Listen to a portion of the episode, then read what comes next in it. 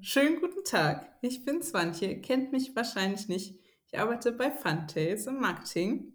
Wir haben zum Beispiel Glenmo herausgebracht oder Vize Kraken für die Social Deduction SpielerInnen unter euch. Und wir suchen für unsere Messeauftritte äh, Erklärbären und Erklärbärinnen. Zum Beispiel für die Spiele in Essen, aber auch zum Beispiel für die BerlinCon.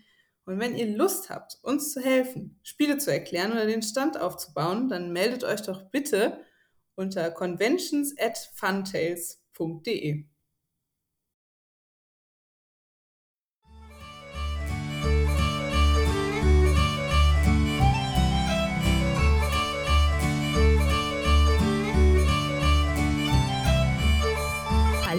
und herzlich willkommen zur neuen Ausgabe des Großen Wurfs, dem monatlichen Podcast der Würfelwerfer. Wir lieben Spiele. Und hier sind eure Gastgeber Jutta Wittkafel, Benjamin Sandberg und Andreas Geiermann.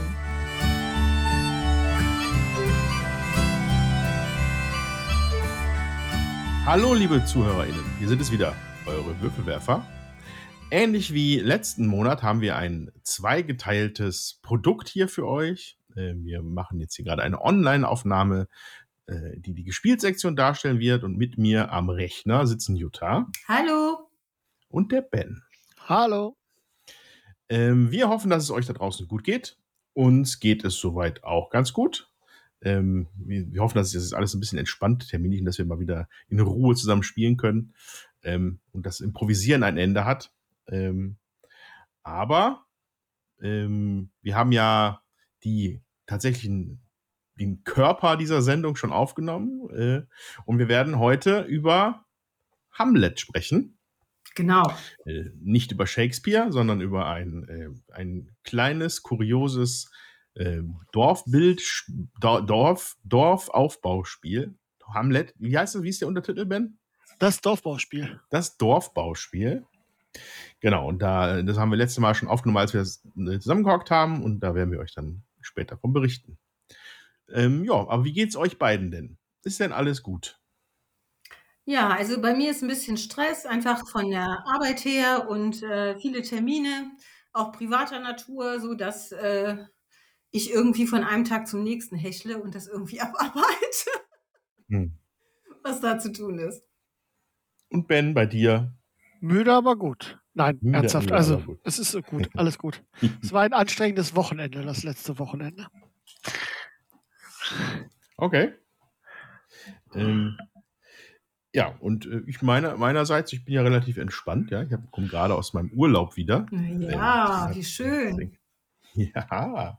Ähm, und ähm, genau, das war auch ein nötiger Urlaub, ein langer Urlaub, ein schöner Urlaub ähm, der auch wieder Möglichkeiten gegeben hat, ein bisschen Brettspiele zu spielen.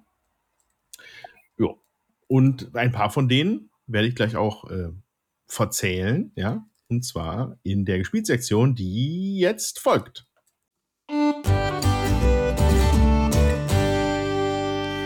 So, Gespielsektion. Ich weiß, wer anfangen möchte. Jutta. Ah, ja, dann fange ich mal an. Ja, ich hatte Geburtstag und da hat der Steffen mir netterweise ein Brettspiel geschenkt, eins, mit dem ich überhaupt nicht gerechnet hatte und äh, wo ich gedacht habe, naja, mal gucken, wie das so ist. Und es war doch erstaunlich nett und gut zu spielen. Und zwar handelt es sich um Tokaido Duo von Antoine ah, Sehr spannend. und Nayade. Ähm, Erschien in Deutschland bei Pegasus Spiele, im Original bei Funforge 2022. Genau, und zwar äh, besuchen wir eine japanische Insel und ähm, wir haben drei Figuren und können da so verschiedene Sachen mitmachen. Einer ist nämlich ein Pilger, der wandert immer um die Insel rum und ähm, sammelt auf einem Tablett äh, so Tempelpunkte und Gartenpunkte. Einer ist ein äh, Künstler, der malt Bilder und ähm, hat so Täfelchen auf seinem Tablett, die er sozusagen umdreht, wenn er, ähm, er an bestimmten Stellen auf dem Tableau und äh, die muss man dann auch wieder runternehmen. Dafür gibt es dann Siegpunkte. Und das dritte ist ein Händler, der sammelt Waren ein in der Mitte der Insel und muss sie am Rand der Insel wieder verkaufen und kriegt dafür Geld. Und äh, immer für 10 Geld kriegt er einen so einen Koban, würde ich da jetzt mal zu sagen. So hießen die bei Iki. Die altbekannten Kobane. Genau, und ähm, die sammelt er dann halt äh, am Rande seines eigenen Tabletts so. Und hat man also so drei kleine Tabletts sozusagen vor sich, mit denen man arbeitet. Und wenn eins davon äh, voll oder leergeräumt ist, dann ähm, wird das Spielende sozusagen eingeleitet und dann zählt man die Punkte auf jedem Tableau und rechnet das zusammen sozusagen, spielt man gegeneinander. Man bewegt sich mit den Figuren über drei Würfel. Jede Figur hat einen Würfel und der Auswahlmechanismus ist so, wenn ich dran bin sozusagen, dann würfel ich die drei Würfel, dann kriege ich den ersten, der Gegenüber kriegt den zweiten und ich kriege dann wieder den dritten. Und mhm. wenn der andere dran ist, dann hat der halt zwei Würfel und ich nur einen, sodass man dann immer aussuchen kann. Ja, wir haben das jetzt zweimal gespielt.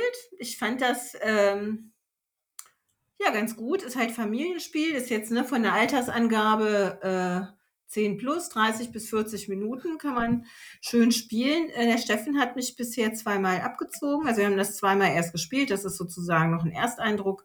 Der Steffen hat äh, zweimal gewonnen, aber und ich verstehe nicht, warum ich es nicht hinkriege.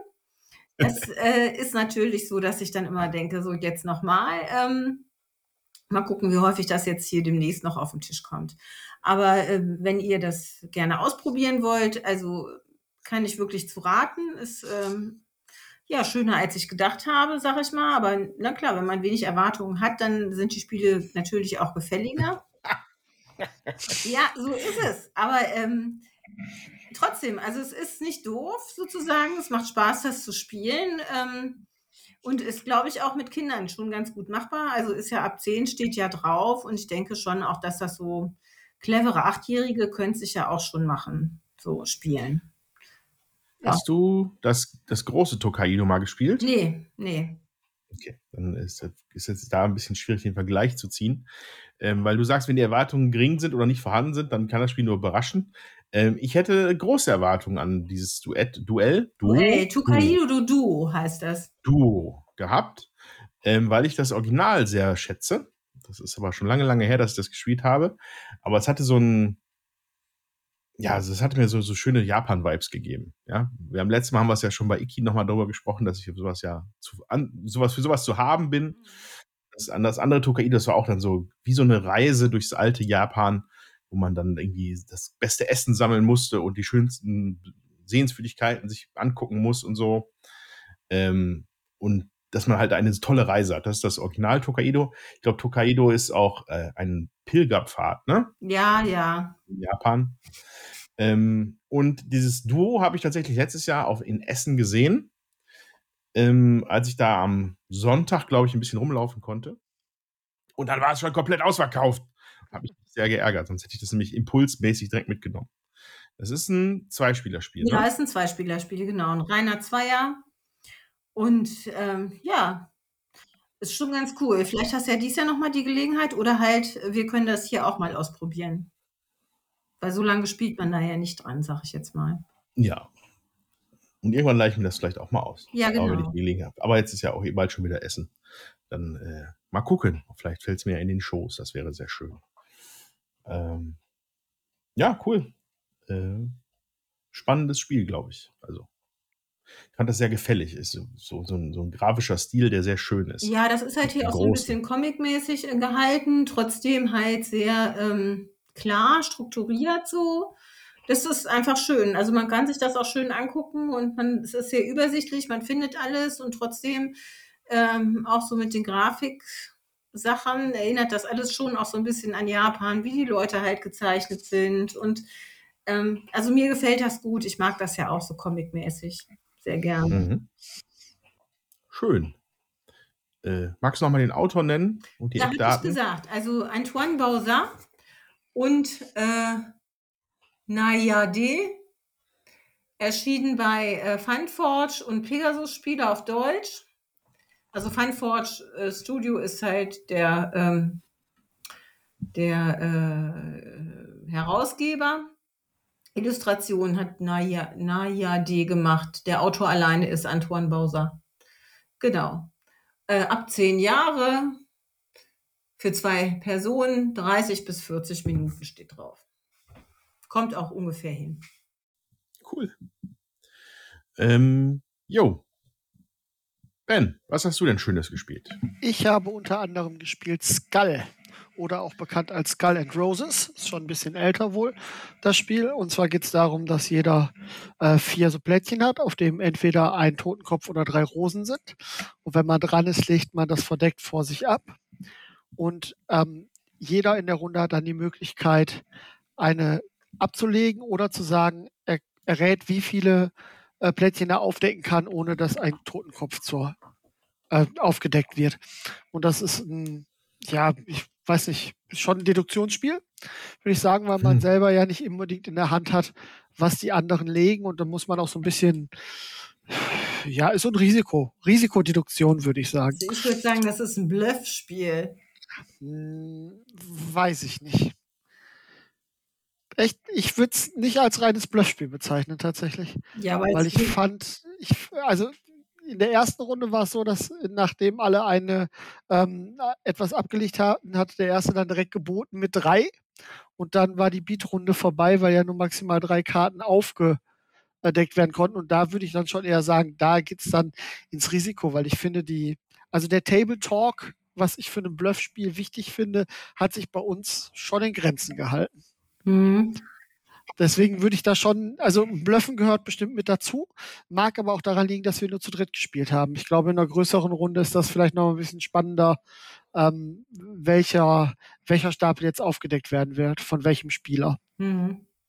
Ja, aber als Deduktionsspiel würde ich es halt nicht bezeichnen, weil man muss ja nicht unbedingt rausfinden, ähm, äh, wer jetzt wie was gelegt hat, sondern man muss überlegen, wie viel könnten noch drin sein und wer äh, lügt vielleicht die anderen an. So. Also, ne, dass ich, also tatsächlich habe ich immer eher überlegt, wer hat wohl was gelegt, aber es mag auch an der Spielrunde liegen. Wenn er da eher so, äh, ja, weiß ich, Leute hast, die dann versuchen, jemanden, ob, wo, wo, du einfach entweder bietest, um zu gucken, ob du jemanden reinreitest, Mhm. Oder ob er dann selber herausfinden muss, wie viel hat er gelegt. Ich weiß nicht, also für mich kam es schon sehr, also ich hatte schon das Gefühl, sehr auch den anderen lesen zu müssen. Ja, ja. ne? und da ist dann schon so herauszufinden, welchen Stapel decke ich auf, versucht er mir jetzt einen einzuschenken oder nicht, warum hat er angefangen zu bieten, warum bietet er schon so hoch. Also ich finde schon, dass da viel, äh, viel Interaktion, viel im Lesen und Herausfinden des anderen ist. Ja, das stimmt ja. Da Ja, genau. Das Das widerspreche ich, da widerspreche ich dir nicht. Nur für mich ist das keine Deduktion. Das ist für mich halt, ja, Blöffen, ne? Also. Also ich finde auf jeden Fall ist das ein Partyspiel. Das auch, ähm, ja. Um, da, um mich da mal dezent rauszuhalten.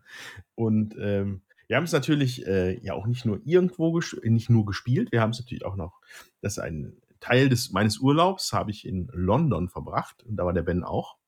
Und da haben wir im Draughts in Waterloo, einem Brettspiel-Pub, haben wir dieses Spiel gespielt. Da kamen wir an dem Anreisetag an, mega Durst, mega müde. und äh, haben uns dann empfehlen lassen, was man denn kleines spielen kann. Ne? Das war, glaube ich, die Genau, Nummer. genau so war das. So, ja. Äh, und das, fand, das war tatsächlich relativ witzig. Ich habe hab mich erst gewundert über die Regel, weil ich das nicht ganz intuitiv fand. Ähm, aber ähm, das, das, Gameplay, was sich daraus entwickelt, ist dann schon ganz lustig. Ich glaube aber auch, dass das mit mehreren Leuten als das ich auch. besser wird. Ja. ja. ja.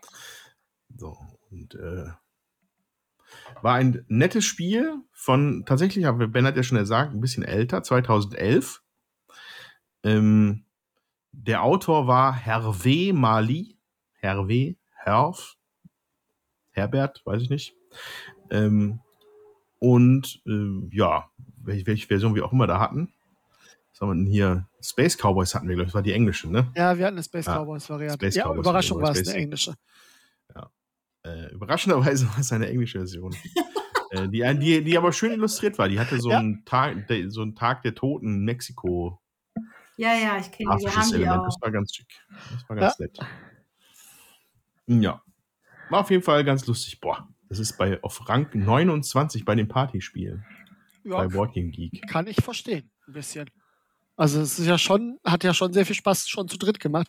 Ich kann mir vorstellen, dass wenn man in einer größeren Gruppe das spielt, dass es das deutlich besser macht. Auch.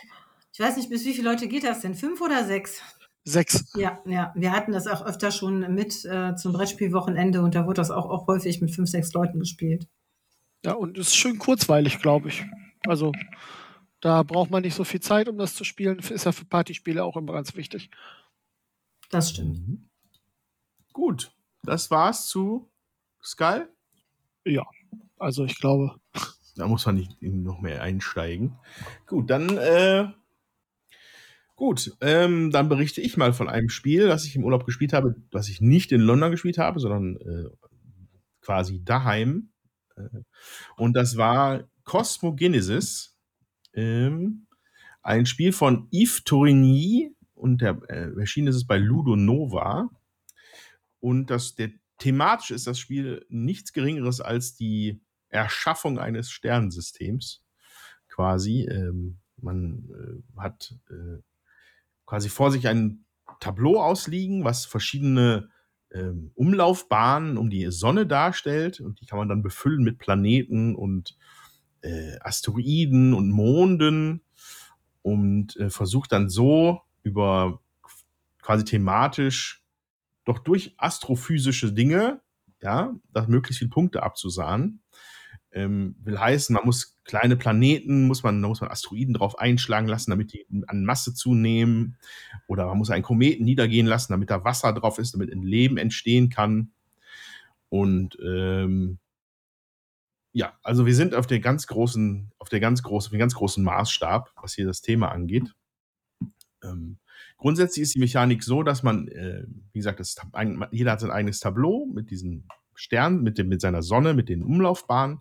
Es gibt ein, ein zentrales Tableau, wo immer wieder Plättchen drauf ausliegen. Und zwar, es gibt verschiedene Arten von Plättchen. Ähm, es gibt Himmelskörper, das sind dann Planeten oder Gasplaneten.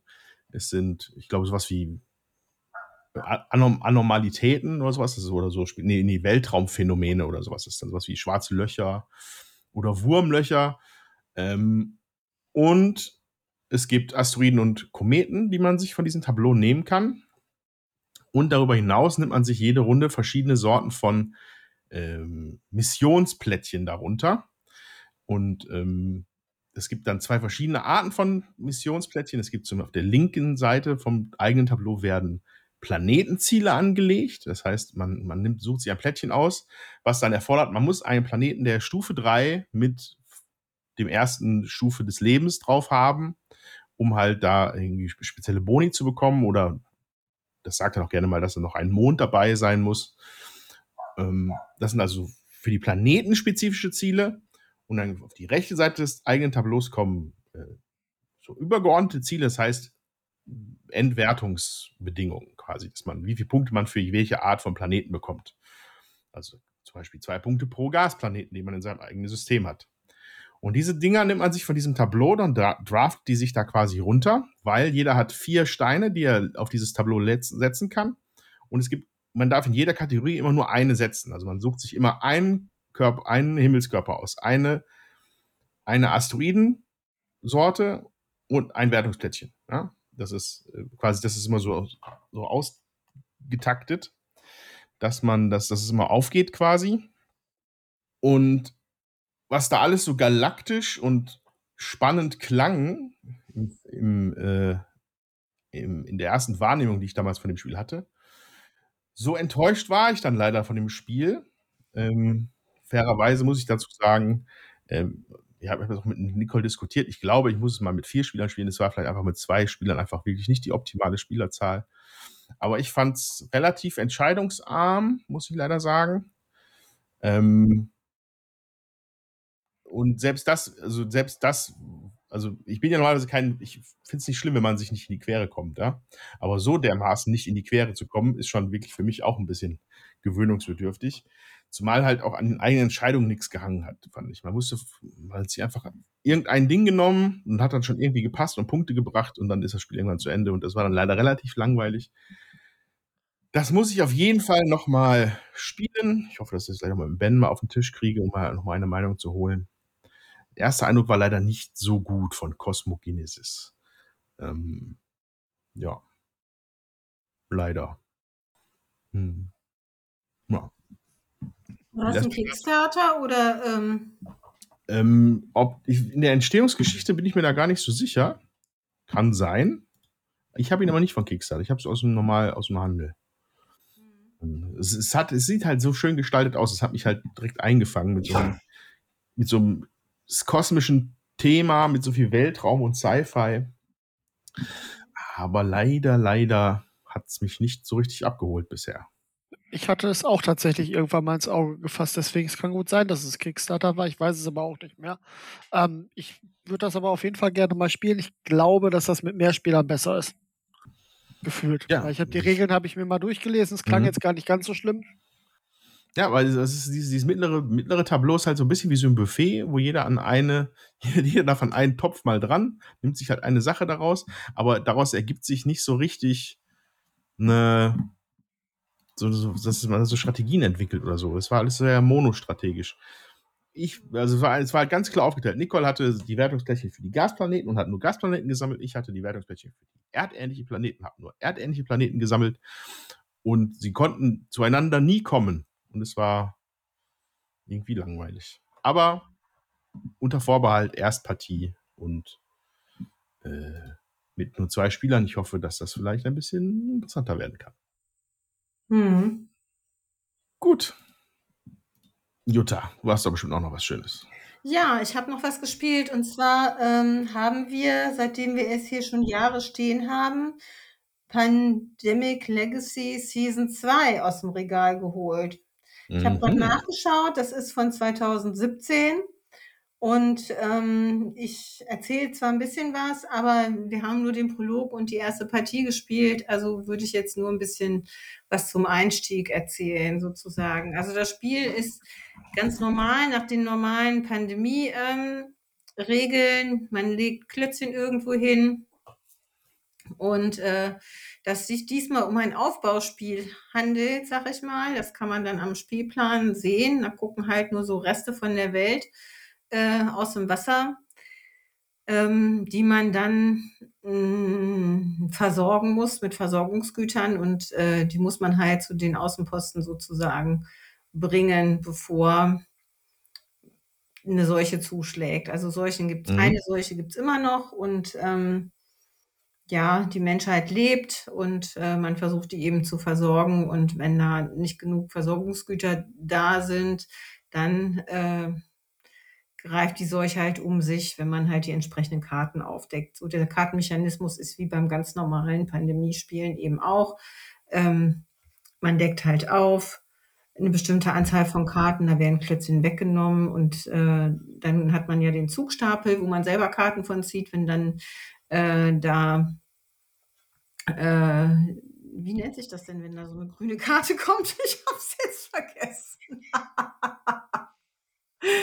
ja, so ein, ja. also auf jeden Fall, ähm, wenn so ein Ereignis kommt, sag ich mal, äh, dass eine solche ausbricht, dann ähm, wird halt ähm, gemischt der Stapel von unten eine Karte gezogen, die reingemischt und dann geht das ganze Ding wieder von vorne los und man muss mhm. halt gucken, dass äh, die Seuche, dass man das in Grenzen hält mit dem Ausdruck. Ja, es hatte so einen speziellen Ausdruck, ne? Ich weiß jetzt auch gerade. Epidemiekarte heißt das, glaube ich. Kann gut sein. Ja, Epidemiekarte. Genau. Ja, ähm, wir spielen das gerade zu zweit. Was mir jetzt bei diesem Spiel besser gefällt als bei der Season 1 ist es so, ähm, wir haben, wir sind, haben zwei Charaktere, jeder hat sich einen ausgesucht, die sind auch schön gestaltet mit Aufklebern und so. Und ähm, da äh, man kann das zu zweit jeder mit einem Charakter gut spielen. Und das war ja bei Season 1 nicht so. Da brauchte dann jeder zwei Charaktere und das war irgendwie blöd. Und das äh, ist jetzt hier bei Season 2 äh, gefällt mir das besser, muss ich sagen. Mhm. Und ähm, es ist ja kooperativ, muss ich ja nun auch nochmal dazu sagen. Ich spiele jetzt nicht so gerne kooperativ, aber ich habe jetzt gedacht, auch so jetzt nach, ich weiß ich nicht, gefühlt drei oder vier Jahren, wo das letzte Pandemie dann hinter uns gelassen haben, äh, ist das okay, das auch nochmal zu spielen und äh, auch zu gucken, dass wir das irgendwie durchkriegen so und das Regal dann auch einfach mal wieder leer zu kriegen. ein kleines Projekt wie ein Pandemic Legacy. Ist ja nur ja, genau. 20 Partien oder so. Genau, also wir haben jetzt den Prolog gespielt und äh, den ersten, den Januar mussten wir schon gleich zweimal spielen. Aber ähm, ja, es macht trotzdem Spaß und zu zweit, wie gesagt, sich zu zweit abzusprechen, finde ich jetzt auch nicht so schlimm. Also das geht ganz gut, dann kann man das auch ganz gut kooperativ spielen. So. Mhm. Ja, ich hatte ja damals Erfahrung gesammelt mit dem Season 1. Das haben wir einmal zur Gänze gespielt. Danach hatte ich aber auch die Schnauze voll vom Pandemic, kann ich nicht anders sagen. ähm, ich glaube, auch die letzten Jahre fand ich das auch thematisch, glaube ich, nicht so ansprechend. Das ist ja, ist ja auch irgendwie blöd, ne? Ähm, was ich aber, also ohne dass wir da jetzt vielleicht, weiß ich, vielleicht möchtest du dazu nichts sagen, aber was mir immer so, was ich mir immer gefragt habe, die Box habe ich natürlich vor Augen. Ähm, ist das, das ist, ist das eine, ist das quasi die Fortsetzung von einem Season 1, wo ja wirklich, ja. die ganze Welt in, in arge Nöte gerät? Ähm, ja. Weil das sieht auf dem Paket, auf, der, auf der Packung so postapokalyptisch aus, finde ich. Ja. Findet sich das wieder so? Ja, halt rudimentär, aber es ist schon die Fortsetzung von Season 1, kann man schon sagen. Aber das, die Leute fahren nicht mit Mad Max-artigen Dünenbuggies durch die Gegend oder sowas. Nein, nein. Okay, weil das, das, den Eindruck hatte die Box immer auf mich gemacht. Die sahen immer so ein bisschen wild aus. Dann auch. Das waren weniger jetzt Wissenschaftler als irgendwelche Militärleute oder so. Naja, ich habe ja gesagt, es geht darum, Versorgungsgüter äh, rumzuschicken. Hm. Ne? Also okay. da brauchst du dann nicht unbedingt einen Wissenschaftler für. Hm, ja, alles klar. Verstehe ich dann. Dann gehen wir da nicht weiter drauf ein. Ist dann aber tatsächlich ein bisschen, ist, ist dann interessanter, finde ich, wenn es halt dann äh, nicht nochmal irgendwie, ach ja, das ist jetzt übrigens die neue Seuche, die wir jetzt hier bekämpfen, sondern dass man da vielleicht einen anderen Ansatz gefunden hat. Also es hat, sag ich mal, einen anderen Charakter. Ne? Also bei dem Season 1 ist es ja so, die Welt geht zugrunde und es wird immer schlimmer, hast du das Gefühl? Und jetzt äh, versuchst du halt, was aufzubauen. Ne? Ich wette, ab Partie 8 wird es wieder ganz schlimm, glaube ich. Ja, kann ja sein, ich weiß es nicht, aber es ist ein Döschen auf und dann ist wieder alles, alles für den Arsch. Vom Einstiegsgefühl natürlich anders, als wenn du, ähm, ja.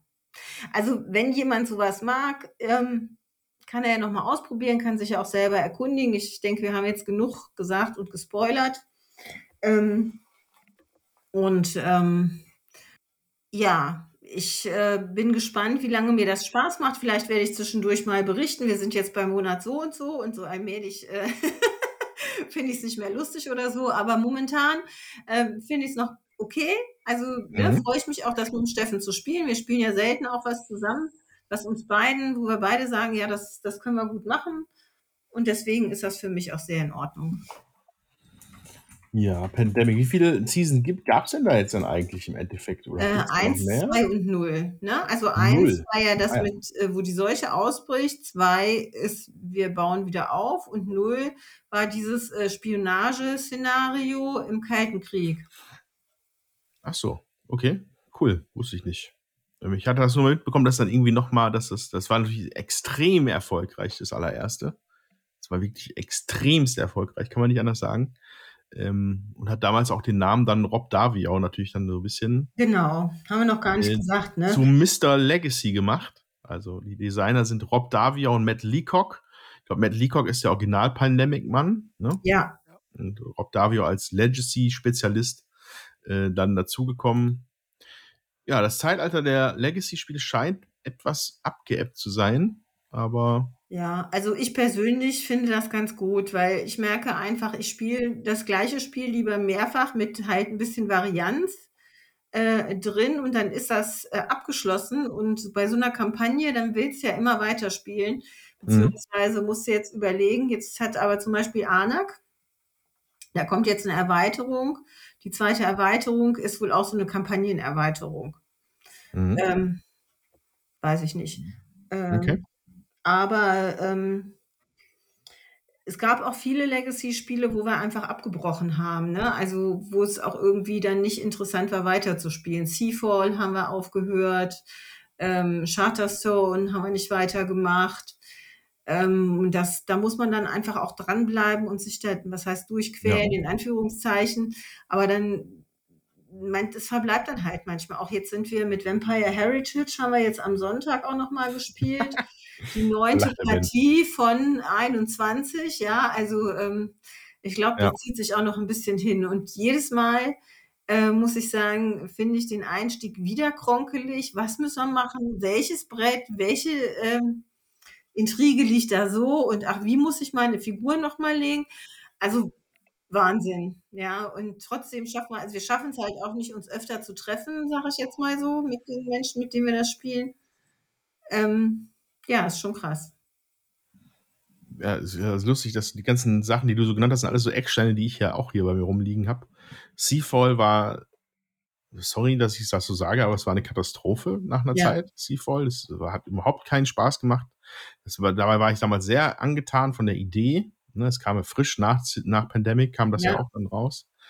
Ähm, ich habe mir gedacht, so, boah, geil, Pirates, das Computerspiel als Brettspiel mit Legacy, das wird super gut. Es war leider nicht super gut. Haben es abgebrochen, es gammelt hier rum. Charterstone, ähm, noch witziger eigentlich. Ähm, einmal abgebrochen, dann das Refresh-Set gekauft und dann nochmal abgebrochen. ja, aber, aber Charterstone hat, ich habe tatsächlich was über für Charterstone, so ist es nicht. Aber ähm, funktioniert halt auch nicht so super blendend und wird irgendwie gronkelig mit einer Zeit. Ähm, das einzige Legacy-Spiel, was ich jetzt, was wir jetzt nochmal durchgezogen haben, war Machiko Legacy. Da sind wir jetzt durch. Und das war auch eigentlich nett. Kann man nicht anders sagen. Wenn man den Machikoro mag, ja. Ansonsten, ja, aber das ist äh, auch ein bisschen schneller gespielt, ne? Also ich finde. Tatsächlich, ja. Da äh, hast du dann, dann geht das auch flotter. Also wenn du für eine Partie schon immer ein bis zwei Stunden brauchst, boah, dann, dann sind das halt auch so Sachen, die sich dann ewig ziehen. Also bei Machikoro weiß ich nicht, ich habe da vielleicht eine halbe oder eine Dreiviertelstunde gebraucht für eine Partie oder auch hier My Island, was ich nicht gespielt habe, oder My City, was ich nicht gespielt habe. Mhm. Äh, nein, falsch, ich habe das falsch ausgedrückt. My City habe ich gespielt, was mir aber nicht gefallen hat. So. Aber wo du ähm, äh, ja dann auch eine halbe Stunde eine Partie halt fertig hattest, da bist du dann auch schneller irgendwie durch und hast vielleicht auch mehr Motivation, das bis zum Ende zu treiben.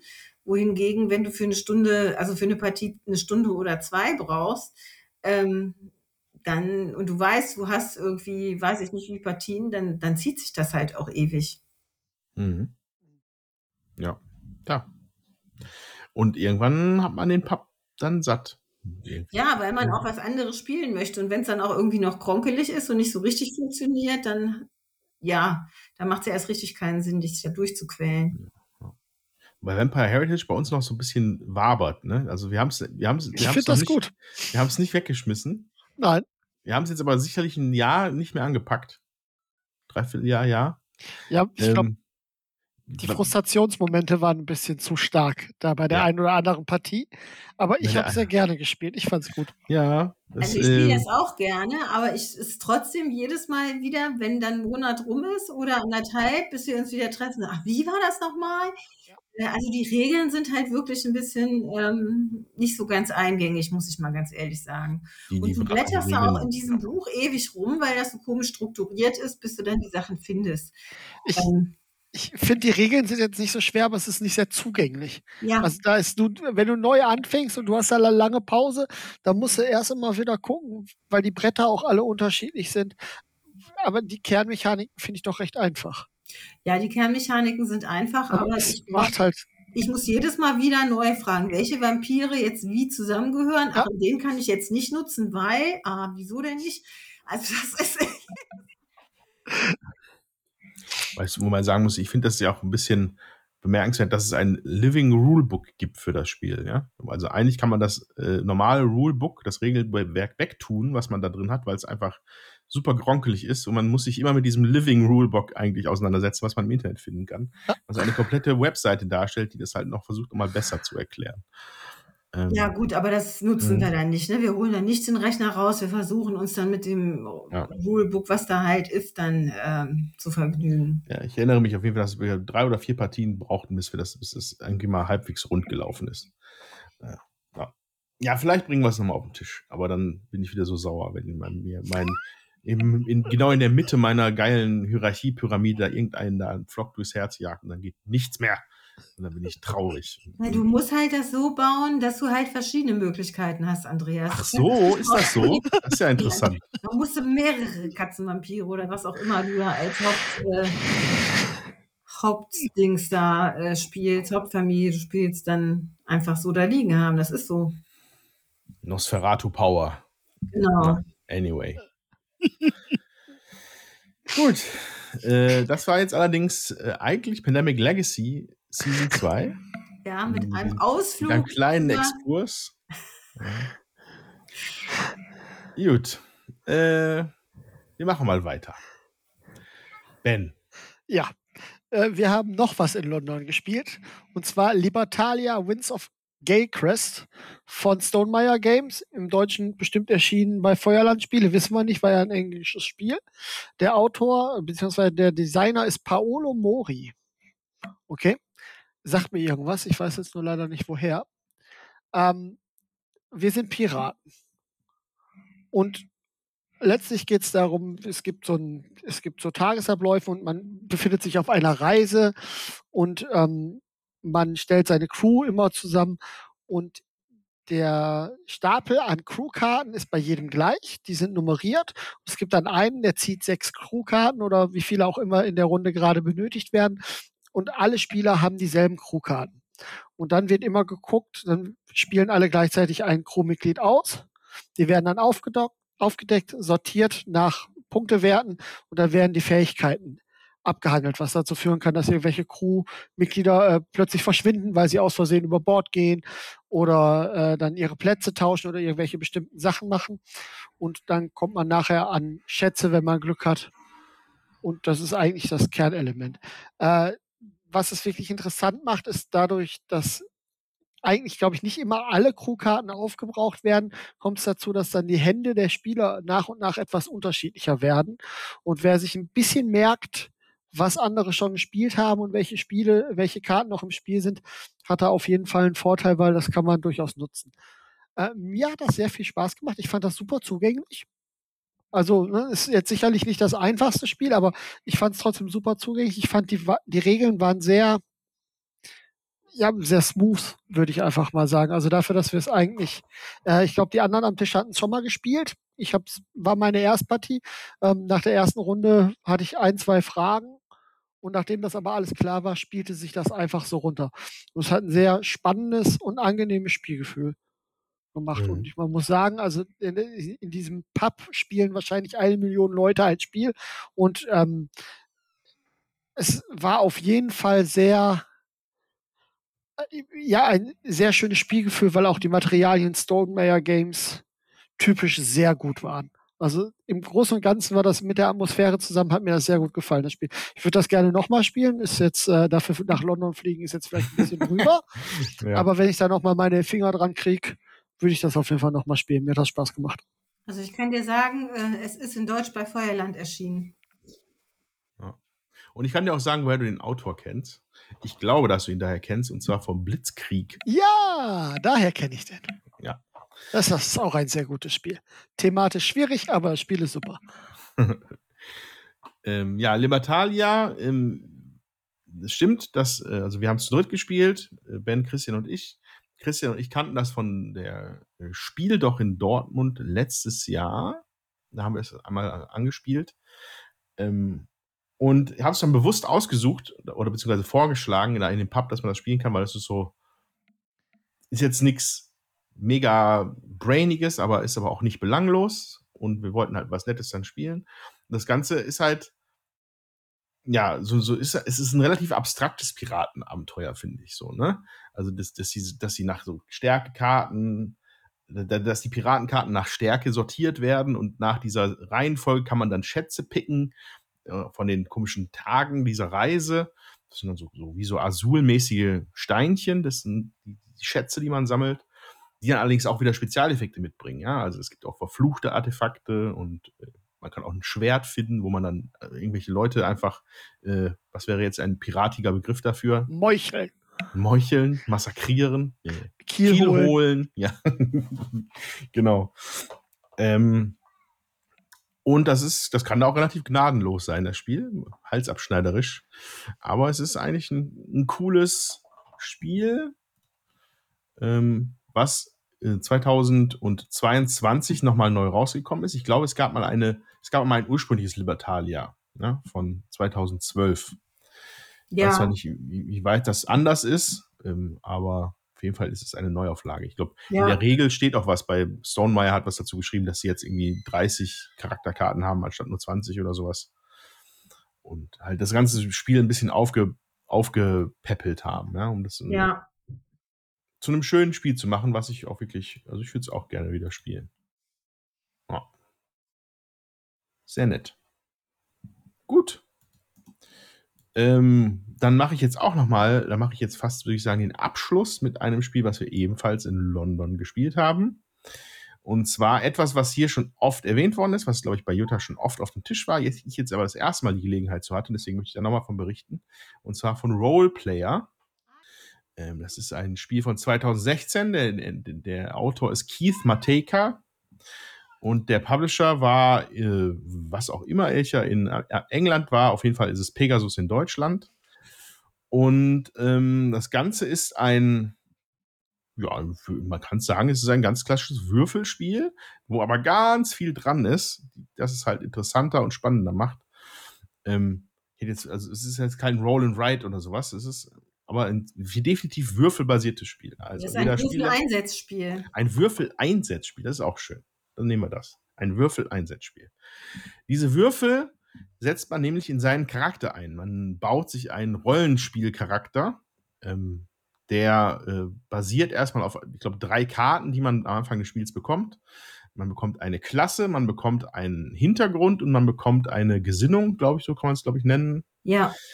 Ähm, und diese Kombination von diesen drei Karten definiert, wie du am Ende die meisten Punkte bekommen kannst, weil es geht auch im Endeffekt um Siegpunkte bei dem Spiel. Also ich hatte zum Beispiel einen Zwerg, Baden, eine Zwergin, eine Zwergenbardin, das war mein Charakter, die, glaube ich, ein Heilmittel für ihre für ihr krankes Kind gesucht hat, allerdings ein sehr exzentrischer, ein sehr exzentrisches Wesen war. Das war dann die dritte Karte, die dazugekommen ist. Und da muss ich sagen, da hat mir im ersten Schritt schon, hat mir das gut gefallen, weil es dir einfach so, so ein Rollenspielgefühl gegeben hat, obwohl es nicht viel mit Rollenspiel zu tun hat. Aber das war einfach nett gemacht. Ich glaube, wir hatten auch noch einen, einen Drachen, also Dragonkin war das, ich weiß nicht, wie die auf Deutsch heißen, Drachenling oder so, Exling, keine Ahnung. Ein, ein Aristokraten, Magier, der irgendwie super arrogant war. Und was hattest du, Ben? Ein Hobbit. Ich hatte einen Hobbit, der, ich war am Ende ganz schwach in allem. Ich weiß es nicht mehr genau, welch, ja. was meine, meine Trades waren. Aber deine Klasse war. Hobbit. Ich war Hobbit und ich war, äh, ich glaube, Druide. Druide, okay. Ja, auf jeden Fall, da kommen wilde Sachen zusammen. Aber das, das Volk ist dann erstmal. Das Volk definiert, was seine maximale Stärke sein kann. Also, Moment, jetzt müssen wir es nochmal ordentlich aufdröseln. Du hast diesen Charakter und der ist definiert durch sechs Attribute. So, da fangen wir erstmal an. Sind es denn sechs? Es sind sechs. Es ist Stärke, Geschicklichkeit, Konstitution, Intelligenz, Weisheit und Charisma. Wie diese, die, diese sechs Sachen kennt man natürlich, wenn man Rollenspiele gespielt hat, da ist man da sehr vertraut mit.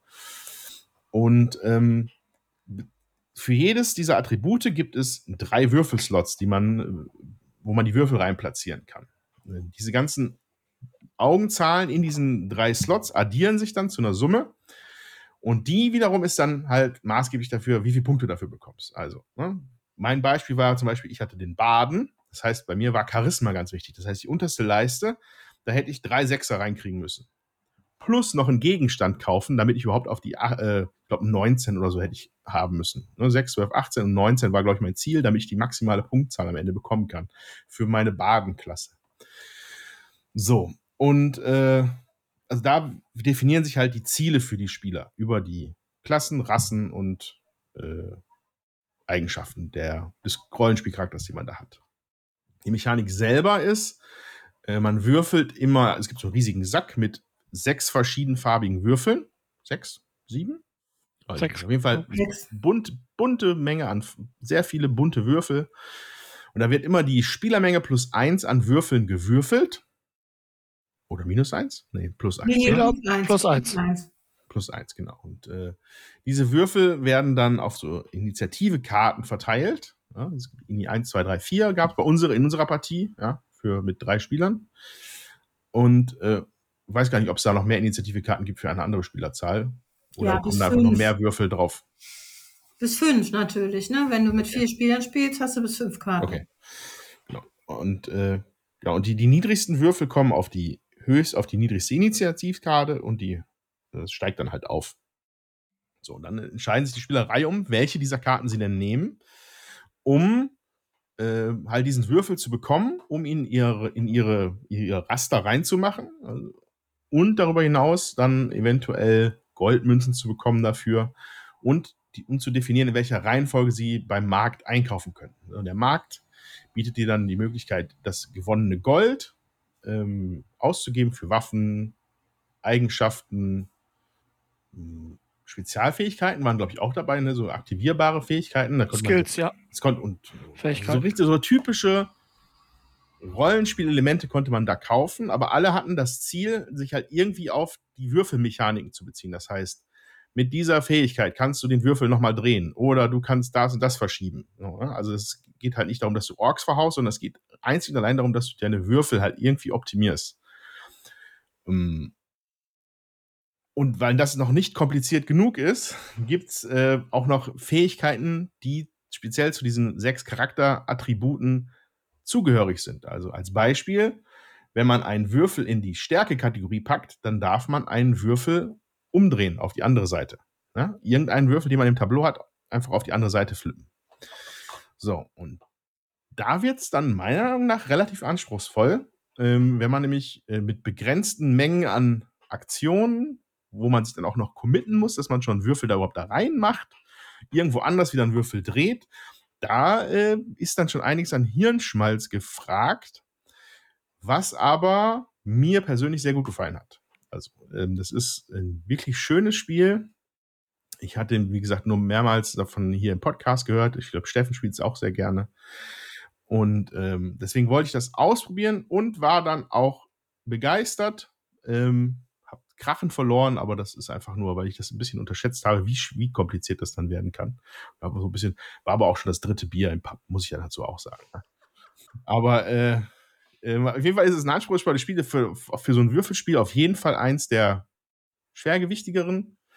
Ähm, das mir aber gut gefallen hat. Und ich glaube dir auch, Ben, ne? Mir hat das sehr gut gefallen, ja. Das war, äh, also am Anfang habe ich gar nicht so begriffen, wie, äh, wie wichtig das ist, wo man seinen Würfel platziert und dass diese mhm. Zusatzfähigkeiten mhm. wichtig sind, mag daran liegen, dass wir äh, Learning while Playing gemacht haben.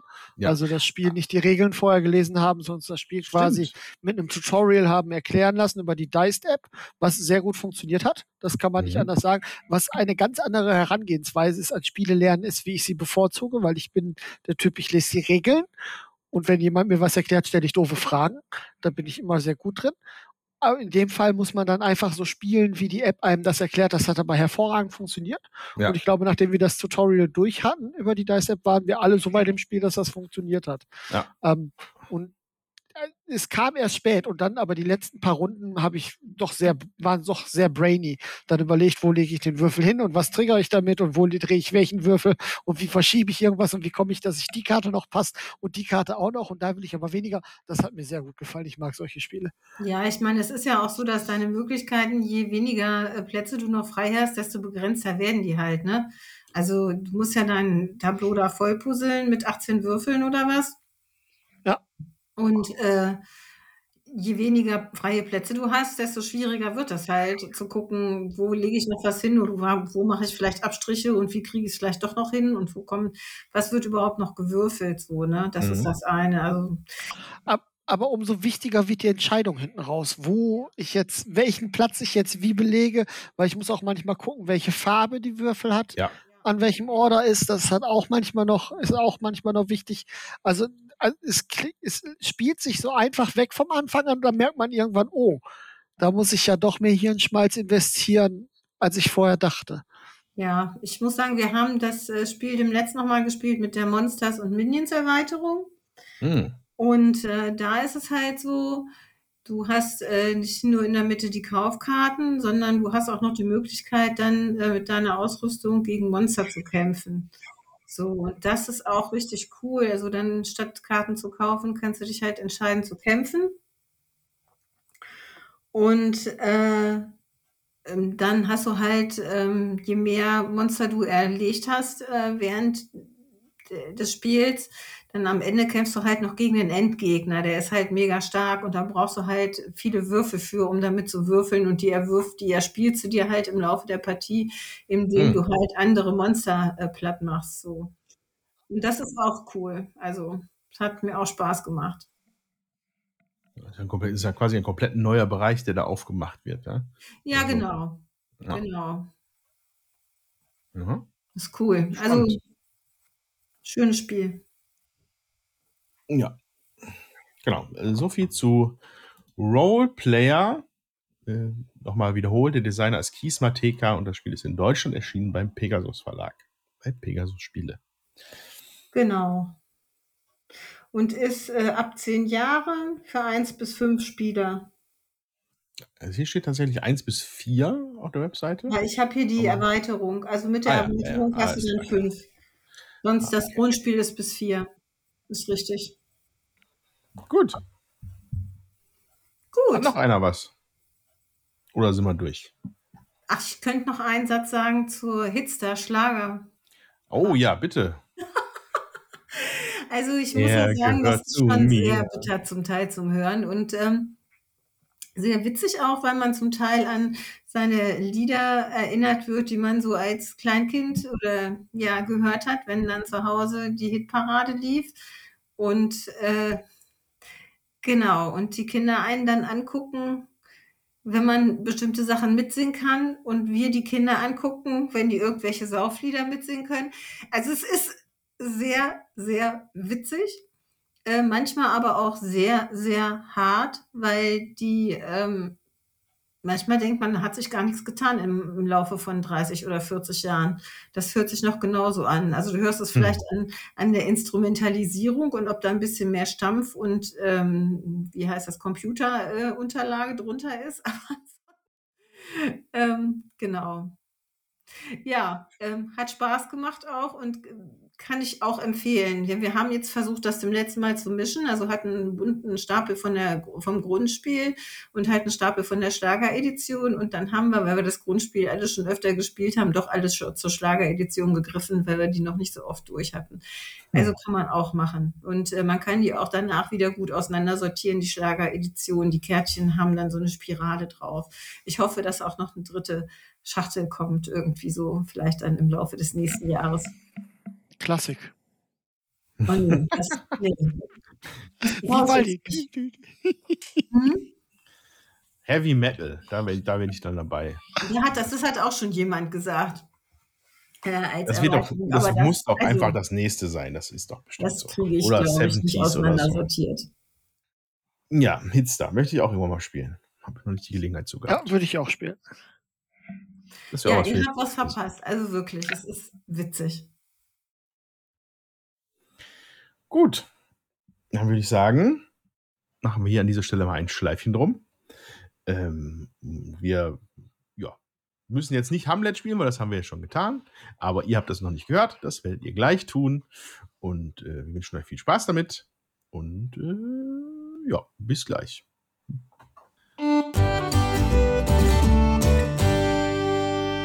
So, dann äh, wieder, äh, was ist denn das dann jetzt? Der Zukunfts-Andreas von diesem Moment aus an angekündigt hat, haben wir jetzt eine Runde Hamlet gespielt. Hamlet.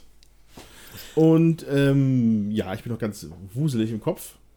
Deswegen gebe ich direkt erstmal ab an den Ben, der uns ein bisschen einen Überblick über die Regeln gibt. Okay, also Hamlet ist ein Dorfaufbauspiel und ähm, ist schon so ein bisschen Worker Placement. Das heißt, ich habe meinen Arbeiter im Spiel, den ich an die unterschiedlichen Orte senden kann, um dort unter anderem Ressourcen zu produzieren, Orte zu bauen oder beim Aufbau der Kirche zu helfen. Ähm, wenn ich Ressourcen produziere, produziere ich die auf dem Ort und dann bleiben die da liegen zur freien Verfügung für alle.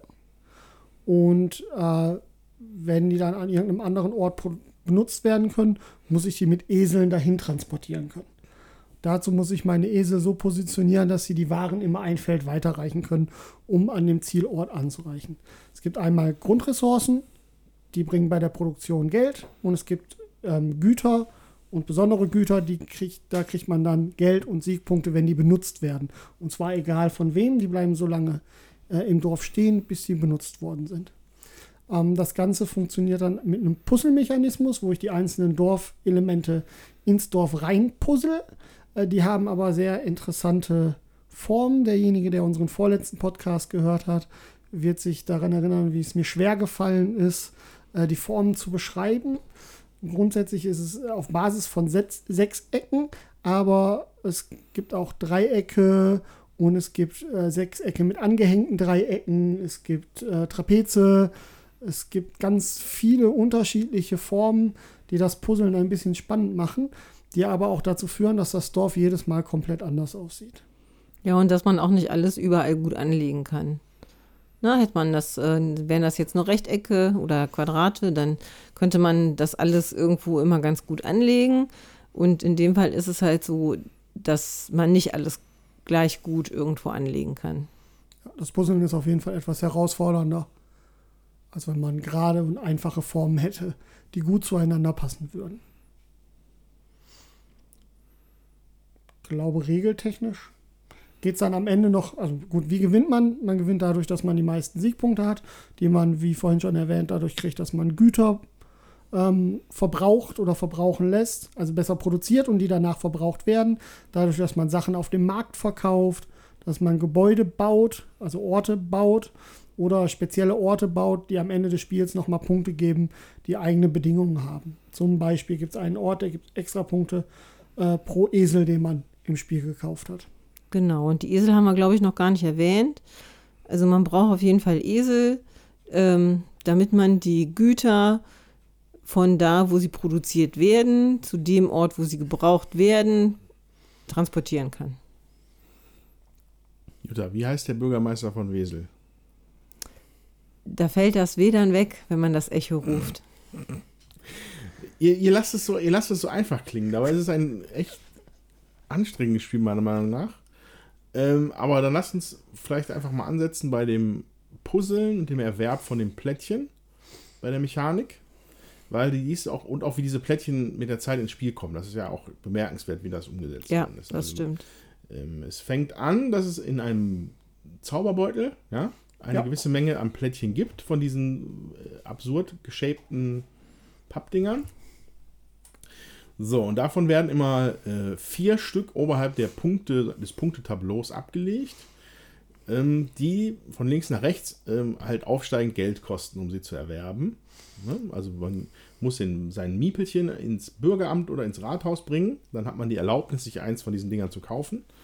Nimmt man das ganze Ding, das, das Plättchen ganz links in der, in, der, in der Schlange, dann kostet das nichts.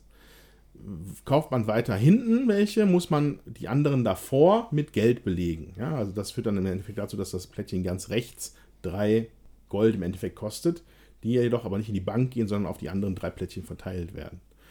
So, dann rutschen die so nach und nach nach was auch dazu führt, dass auf dem Nullerfeld manchmal ein kleiner Goldpott liegt, sozusagen. Und wie kommen jetzt nochmal diese weiteren Gebäude dazu? Genau, es gibt dann für jedes Gut, was produziert werden kann, also die weiterverarbeiteten Ressourcen, nochmal vier Gebäudeplättchen. Und sobald das erste Gebäude, was diese Ressource produziert, dieses Gut produziert, ins Spiel kommt, werden die vier Plättchen zusätzlich in den Beutel gemischt. Das heißt, in der Regel ist es so, dass man ähm, erst dann die weiterentwickelten Gebäude kriegt, wenn die, äh, wenn, äh, wenn das Gut auch ähm, produziert werden kann. Äh, das ist bei den weiterentwickelten Sachen ist es oft so, dass das auch einfach bessere Produktionsgebäude sind, wo man dann auf einem Schlag zwei Güter produzieren kann, wo man bei den Standardsachen nur ein Gut produzieren kann. Oder es gibt sogar ein Gebäude, da kann man äh, eine beliebige Grundressource, also Weizen, Stein oder Holz produzieren und kriegt dann dafür Siegpunkte anstatt von Geld. Hm. Ja. So, diese Plättchen, wenn man sie erwirbt, kommen die erstmal in den eigenen Vorrat. Weil dann hat man die sogenannte Blaupause, glaube ich, gekauft oder den Bauplan. Ähm, wo man dann einen weiteren Miepel im Bürger, im Rathaus braucht Nee, nee stimmt, der muss dann nicht. an den Ort, an dem genau. man das Plättchen anlegen will, ja, genau, um da dann einen Ort aus deinem eigenen Vorrat zu bauen. So, und dann wird es aber auch schon, weil das ist Logistik. Da ist Logistik. Da müssen nämlich auch die Esel mit ins Spiel sein, weil du musst die Waren von den, Produ von den Herstellungsorten per Eselkolonne irgendwie zu der neuen Baustelle bringen können. So, das genau. ist am Anfang noch relativ einfach, weil jeder mit einem Esel auf dem Hauptfeld startet. Das heißt, die anliegenden Felder sind schon mal gut bespielbar. Wenn es aber dann in die zweite oder dritte Tiefe geht, sage ich mal, von der Zentrum des, des Dorfes aus, führt das dann schon zu logistischen Meisterleistungen. Also im Idealfall löst man das mit mehr Eseln, aber manchmal muss man Esel einfach auch bewegen, Genau. ja, um da irgendwie voranzukommen. Und die Esel darf man einmal in einer Runde bewegen, aber jeden, also alle Esel quasi auf einmal, aber jeden Esel maximal ein Feld weit. Das heißt, da muss man schon ein bisschen gucken, dass man etwas im Voraus plant. Ähm, und zu bemerken ist, dass die Ressourcen von dem Feld, egal ob Güter oder Ressourcen, von dem Feld, wo sie produziert worden sind, immer ins Nachbarfeld transportiert werden können. Das heißt, ich muss gucken, dass meine Esel ab dann immer ein Feld weiter transportieren können. Ähm, das funktioniert am Anfang ganz gut, aber nachher braucht man mehr Esel oder man ist sehr eingeschränkt, an welche Güter man vor allen Dingen kommt oder wo man bauen kann oder wo man irgendwas produzieren kann. Man kann auch auf Feldern, die jemand anderes mal gebaut hat, wo man Güter produzieren kann, das kann jeder, da kann jeder hin und sagen, ich produziere da ein Gut. Er muss nur natürlich dann auch die ähm, Basisressourcen, die dafür benutzt werden, dahin transportieren können. Es gibt einen Unterschied bei den Gütern. Derjenige, der als erstes dieses weiterverarbeitende Gebäude gebaut hat, kriegt eine kleine Auszeichnung, wie zum Beispiel den Müller oder äh, den Tischler. Und die produzieren dann nicht ein Standardgut, sondern ein verbesser verbessertes Gut. Wie ich vorhin schon bemerkt habe, kriegt man für die Güter, wenn die benutzt werden, einen Siegpunkt und ein Geld. Und wenn man aber derjenige ist, der das tolle Produkt gemacht hat, kriegt man stattdessen zwei Geld und zwei ähm, Siegpunkte. zwei Siegpunkte. Sind also doppelt so viel wert. Genau. Und das Puzzeln selber läuft über, über Elemente, die sich halt gleichen. Also es kann am Rand eines Plättchens kann Felsen sein, Wald Oder eine Straße. oder eine Straße sein. Genau. So, und das muss, wenn man es anlegt, irgendwo zumindest einmal gepasst haben. Ja? Und Wege müssen auf jeden Fall an Wege angelegt werden oder ins Freie. Die dürfen nicht an Wald oder an Gebirge angelegt werden. Bei Wald und Gebirge ist das aber eigentlich egal, solange ein anderes Feld passt. Also sagen wir mal Straßen. Ne? Also, Straßen, ja. Ja, das dann so in Kombination mit diesen ulkigen Formen macht es dann schon ein bisschen crazy, das zu puzzeln. Aber es war jetzt nicht die Situation, wo es nicht irgendwie möglich war oder auch nicht suboptimal möglich war. Es ist vor allem einfach erstmal ein visueller. Ja, nee, nicht mehr. Es ist nicht nur ein visueller Effekt. Ich, was ist die Gameplay-Implikation davon, Ben? Du hast das doch schon, schon geblickt. Warum ist es so geshaped? Ich glaube, um diese, also es gibt Teile, die geben am Ende Siegpunkte in Höhe der umliegenden gleichen Felder. Ich glaube, um Ja. die nicht zu stark werden zu lassen, ist das ein Grund. Und es gibt am Ende auch Punkte für den längsten Weg, den man machen kann, ohne die Kirche mit einzubeziehen. Und man kann eigene Wege bauen. Und ich glaube, deswegen gibt es da, gibt's da diesen, diesen, ähm, diese komischen Formen, damit das alles ein bisschen auseinander, sich automatisch einfach ein bisschen auseinanderzieht und in alle Richtungen geht und nicht Ja. so, so wie ein Klump eigentlich nur in die Mitte gebaut wird. ja. Weil so bist du dazu gezwungen, irgendwo auch mal einen eigenen Weg zu bauen. Und du bist dazu gezwungen, deine Esel sinnvoll zu positionieren, damit du die Güter transportieren kannst. Wenn du jetzt alles in so sechs äh, eckigen Feldern hättest, hättest du am Ende auf jeden Fall eine große Klumpinsel. Und so haben wir da zwei Arme, wo es dann mal nach links ein bisschen rausging, nach rechts ein bisschen rausging. Ich glaube, das dient vor allen Dingen dazu, dass das, dass das nicht so ein Klumpen ist, dass du die Esel positionieren musst und diese Punkte-Sachen nicht zu stark werden. Ja, ist das eine. Und ähm, jetzt sprachst du von eigenen Wegen. Ich glaube, die Hörer haben das noch gar nicht geblickt. Also es gibt ja Plättchen, die haben halt keine Straße aufgedruckt. Und äh, um jetzt ein Plättchen, was äh, an, einem, an einer Seite keine Straße aufgedruckt hat, mit einem anderen Plättchen, was an der Seite auch keine Straße aufgedruckt hat, zu verbinden, muss man halt einen eigenen Weg bauen. Ja, und das geht dann halt nur, wenn ein Forst, also ein Wald an einem Wald liegt oder wenn ein äh, Gebirge an einem Gebirge liegt. Dann kann man halt auch da eigene Wege bauen und muss man zum Teil auch, um überhaupt die Plättchen werten zu können. Da können die anderen natürlich auch drüber laufen dann, aber man selber kriegt halt Punkte nachher, äh, wie ist der längste eigene Weg. Genau, das große Bestreben, neben dem sinnvollen Puzzeln von eigenen, ich nenne sie mal Wertungsplättchen, das große Bestreben ist natürlich, die Kirche zu bauen. So. Die Kirche hat fünf Stufen. Ja. Im, im äh, 4, 3 und 4 Spielerspiel baut man fünf Stufen. Mhm. Zwei Spielerspiele sind es nur vier. So, und die sind verbunden mit halt der Abgabe von enormen Mengen an Ressourcen. Ja. Ähm, vor allem auch von spezifischen. Ja. ja ähm, beziehungsweise fortgeschrittenen, so ist besser gesagt. Und äh, das führt dann dazu, ja, hm, ja, also wir haben es hier ein bisschen mit so einem Abstauberspiel zu tun, meiner Meinung nach. So würde ich es nennen. Das heißt, man produziert was, was aber in der Regel jemand anders benutzt. Es ist selten, dass man das selber benutzt, es sei denn, man hat schnell einen Miepel-Vorteil. Ja. ja.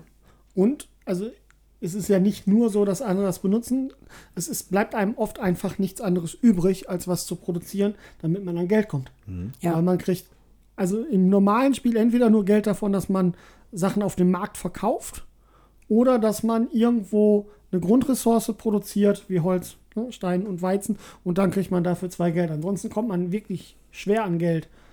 Ich wüsste jetzt nicht, dass irgendwo ein Produktionsgebäude ist, was direkt mhm. Geld gibt. Ja. Also da ist man schon darauf angewiesen, das zu machen. Mhm. Wichtig ist auch Geld, ähm, um sich im Rathaus einfach mehr zu verbreiten und zu verteilen. Am Anfang geht man da rein und kauft halt nur diese Blaupausen, weil man auch eigentlich kein Geld hat, um mehr zu tun.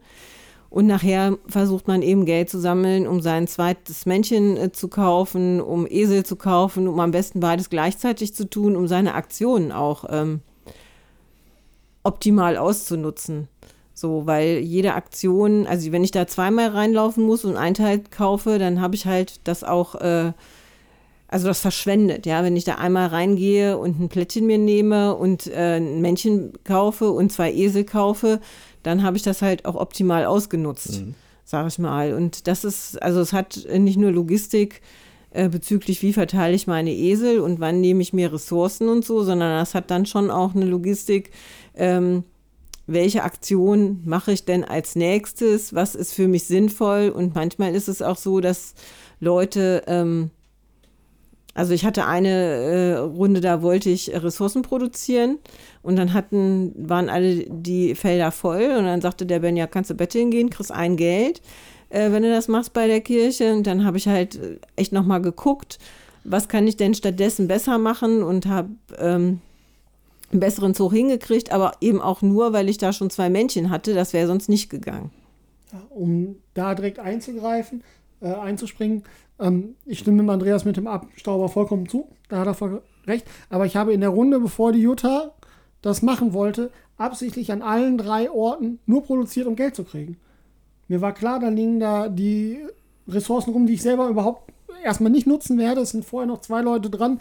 Die Wahrscheinlichkeit, dass da was übrig bleibt, ist relativ gering, aber es war vollkommen kalkuliert, das zu machen, damit ich das Geld kriege.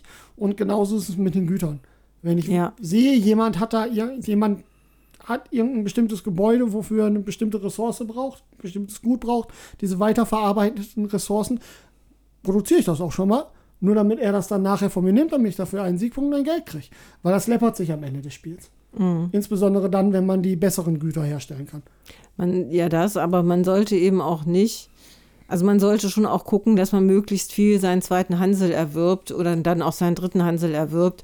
Das äh, ist essentiell wichtig für das Spiel, denn äh, wenn ich ein Männchen mehr habe, habe ich auch eine Aktionsmöglichkeit mehr und das. Das war einfach die Möglichkeit, dir deinen eigenen zweiten Zug vorzuarbeiten. Ja. Während du mit einem, mit einem Hansel, wie haben sie Hansel genannt, ähm, immer abhängig bist von dem, was die anderen so treiben. Ja?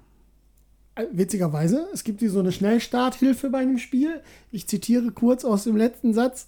Äh, sich schnell einen zusätzlichen Dorfbewohner zu holen, ist eine sichere Option, aber nicht immer die beste. Da würde ich ein bisschen widersprechen im Moment. Ich glaube, in den also, 99% der Fällen ist es wahrscheinlich das Beste. Ja. Ähm, weil, wie gesagt, weil du einfach Doppelzüge machen kannst und ähm, die einfach da selber den Ball zuspielen kannst. ja, auch nachher Dreifachzüge, ne? Wenn du das dritte Männchen hast, dann kannst du zwei Ressourcen produzieren und kannst. Man könnte also, ja sogar auch vier Männchen aufstocken. Ja, das haben wir aber nicht geschafft. Ah, ist ja absurd. Weil die teuer sind, ja. die Männchen. Weil die Männchen ja. werden für jedes Männchen, was man hat, teurer. Das erste kostet 5 Geld, das zweite 7 Geld und das dritte dann schon 9 Geld. Und das ist nicht wenig Geld. Ja, vor allem von, ja. von der Stückelung her. Das erste, erste neue Männchen kostet dich 5. Und für eine Ressourcen-Auffüllaktion bekommst du 2 Geld. Das heißt, ja. das reicht nicht zweimal. Du musst es dreimal machen. Ja. So. Oder hoffen, dass in der Zeit, na, wobei du hast ja noch keine fortgeschrittenen Güter wahrscheinlich. Ja, weil der, da und, ne, also du hast halt diesen, so, so einen Kreislauf von diesen Basisressourcen, die dann in besondere Ressourcen umgewandelt werden. Das wiederum finde ich eigentlich ganz clever gemacht. Ähm, ben hat ja vorhin schon erklärt, dass wenn diese fortgeschrittenen Waren produziert werden, dann stehen die erstmal da in dieser Lagerstätte rum und erwarten ihren Zweck irgendwann zu erfüllen. Ähm, das heißt, du bekommst nicht sofort den Bonus dafür, sondern erst, wenn du sie verkaufst, also wenn sie zwangsläufig irgendwann genutzt werden. Das führt aber schon, was ist, war eine Situation, glaube ich, da hatte der Ben sich äh, schlauerweise im, was ist das, der im Kuhstall, im Kuhstall bereit gemacht und ich glaube auch einen besonderen Stein ge geklöppelt. Das heißt, in diesen beiden Lagerstätten waren nur seine Waren. Ja. Und das war halt Teil eines, eines Exportprojekts. Äh, da musste man genau die Sachen halt haben. Ähm, klar, man kriegt selber noch vier Siegpunkte dafür in dem Fall. Hatte ich, glaube ich, bekommen. Vier? Nee, drei. Drei. drei. du hast dafür? Ich habe dafür drei Siegpunkte und drei Geld gekriegt. Ah, okay. Dafür, dass also, du dann nachher die Aktion benutzt hast und meine Waren verbraucht hast. Ja, also das heißt, äh, wenn man da schlau ist und auf, auf, auf die Produktionsmöglichkeiten draufspringt, die halt jedem zur Verfügung stehen, macht es dann halt irgendwann Payout. Ne? Später, der, den, der halt super gut ist, ja, im Endeffekt. Ähm, ja, wenn man halt abstaubt. Wobei man sich das ja auch selber machen kann. Ne? Also ich hatte ja so einen besonderen Rohstoff, also so einen besonderen Baustoff und ich habe den auch selber sehr häufig genutzt. Damit ich eben dann auch, also fürs Produzieren ja. Geld kriege, also, ne, und. Interessanterweise war mein Mehl gefühlt relativ wenig nachgefragt, oder? Also. Ja. Oder habt ihr selber Mehl hergestellt? Ich glaube nicht. Nein. Also ich war der Müller, weil ich als erster die Mühle gebaut habe und konnte dadurch hervorragendes Zaubermehl machen, was mir die doppelte Anzahl an Punkten und äh, Geld geben würde, wenn es benutzt wird. Aber das war vielleicht einmal oder zweimal. Na, zweimal. Ich, mehr wüsste ich gar nicht. Da Aber da liegen, glaube ich, auch noch Plättchen aus, ne, wo man das bräuchte. Ja, also, also es wären noch Plättchen da gewesen, ähm, die man, also Dorfplättchen, die man bauen konnte, wofür Mehl benutzt werden kann. Mhm. Das ist dann an der Stelle natürlich ein bisschen glücksabhängig. Wenn ich jetzt gucke, die nächsten, die letzten beiden, die da liegen, die bräuchten beide Mehl. Mhm. Wenn sowas natürlich vorher nicht kommt und das baut keiner, sitzt du da ein bisschen blöd auf deinen Ressourcen rum. Das ist auch ein bisschen glücksabhängig. Aber auf der anderen Seite, ich hätte beide bauen wollen. Also die, äh, was ist das? Steinhaum-Meisterei, weil da kann ich auch mit einer Aktion zwei gute hm. zwei äh, Güter so wie produzieren. Der Kuhstall quasi. Genau, so wie der Kuhstall. Und ansonsten produzierst halt in der Regel nur eins. Ja. Hm. Also, ja, da hast du wahrscheinlich gerade mit dem Mehl ein bisschen Pech gehabt, aber. Ja, passiert ja schon mal. Das passiert dann leider, genau. Jo. Ja. Also ich finde, es ist zumindest so, also es, es ist ein Aufbauspiel, man merkt es auch, dass äh, die, also je nachdem, die Gebäude mit den anderen Gütern später kommen oder dass du dann erst da einen Weg hinbauen musst, um da auch produzieren zu können. Das sind äh, so Sachen, da merkt man einfach, dass das, ähm, äh, ja, dass das davon lebt, klein anzufangen und sich äh, zu verbreitern, sowohl in äh, Straßennetz, Größe des Ortes, als auch in Wertigkeit der Güter. Das wird schon deutlich. Mhm. Ich möchte noch was zum Aussehen sagen. Ja. Also, ich finde, ähm, das ist sehr kleinteilig halt auf den Plättchen selber. Finde ich das persönlich sehr unübersichtlich. Die sind halt schon auch ziemlich voll gedruckt dann, wenn da Symbole drauf sind, sodass man manchmal gucken muss, wo stelle ich denn die Brücke hin, damit ich überhaupt noch sehe, wie, ähm, äh, äh, dass ich die Symbole, die da aneinander grenzen, dann eben auch sehen kann. Das finde ich ein bisschen anstrengend, muss ich sagen. Und es ist halt auch sehr bunt.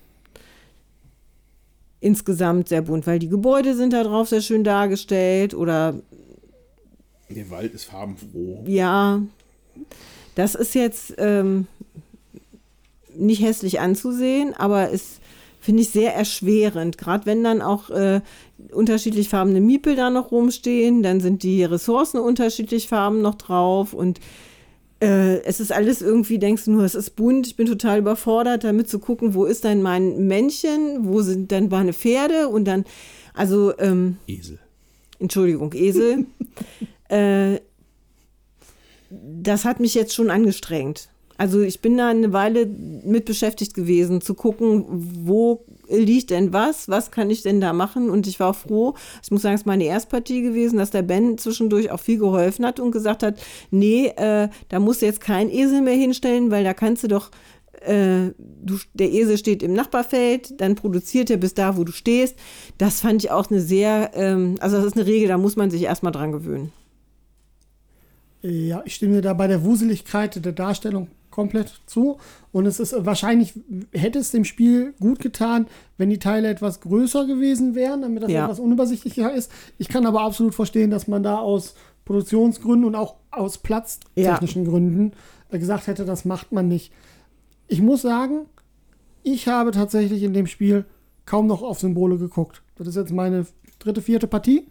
Ich habe es jetzt schon ein paar Mal gespielt, weil die ähm, die Produktionssachen, da wo es wichtig ist, das ist immer dasselbe. Und wenn mhm. du das mhm. einmal drin hast im Kopf, dann guckst du nur noch auf die produzierten Güter, was ist da produziert worden. Dann guckst du nur noch auf die Marker, wo drauf steht, welche, welches Gut irgendwo ist. Dann musst du nicht mehr auf die Plättchen gucken. Mhm. Auf die Plättchen musst du vielleicht noch gucken, um herauszufinden, oh, was war denn da noch an Punkten? Bei den Plättchen, die am Ende des Spiels Punkte geben. Wenn du dir das nicht merken kannst, musst du es lesen. Aber ich, also dadurch, dass das Spiel selber nicht kompliziert ist, also es, es, gibt wenig Sachen, die man eigentlich machen kann. Du kannst Sachen produzieren, du kannst Teile kaufen, du kannst Sachen auf dem Markt verkaufen. Das ist so die Quintessenz der Dinge und Dinge bauen. Das sind so die Sachen, die du machen musst. Und die einzige Sache, wofür du wirklich Ikonografie brauchst, ist, was produzierst du wo und ähm, was kannst du verkaufen. Und das geht, aber ich finde, das ist für, für den Anfang ist es super, wo es ist sehr viel los und es ist ja. nicht immer top übersichtlich und da glaube ich, dass auch die Teilform da an der Stelle nicht hilfreich ist. Ja. Ja, auf jeden Fall. Also wenn ich hier, ich habe hier, wenn man es gerade anschaut, äh, ähm, ne, neben der Kirche geht es in so einen kleinen Steinbruch, der in einen kleinen Berg endet und auf der anderen Seite in einen, äh, was auch immer. Und da liegen zu diesem Zeitpunkt, da stehen drei, drei Esel, es liegen zwei Miepel es sind zwei Wege angebaut worden und es liegen da drei Ressourcensteine. Ähm, so aus der Entfernung wüsste ich, könnte ich gar nicht genau richtig mehr, mehr zuordnen, was auf welchem Plättchen wo liegt. Das ist auf jeden Fall ein Wuselfaktor, der, den man nicht ganz, der besser wird, glaube ich auch, so wie du sagst. Aber ich hatte mich regelmäßig dabei erwischt, dass ich gucken muss, okay, wo sind jetzt meine Esel? Was, was geht hier ab? Mein, das mhm. ist, meine Augen gehen über Kreuz, der Blick und ich weiß schon nicht mehr, wo oben unten ist. Ja. Das ist, da habe ich mich ein paar Mal bei erwischt. Mhm. Das, das dann auch, was dann so, ein, so eine gewisses, so, eine, so, eine, so, ein Über, so ein Überladungsgefühl mir gemacht hat. Ja. So ein bisschen. Dass ich so, okay, puh, okay, was, hä? Ja. Da, da muss man dann schon entweder das einfach ein besseres Auge für haben oder eine bessere, auch schnellere Aufgaungs Auffassungsgabe, als ich es da habe. Ähm, oder halt ein bisschen Erfahrung. Ähm, das ist wuselig. Wusel, wusel, wusel. Das ist quasi die Siedler. Nein. Nein. Wuselig.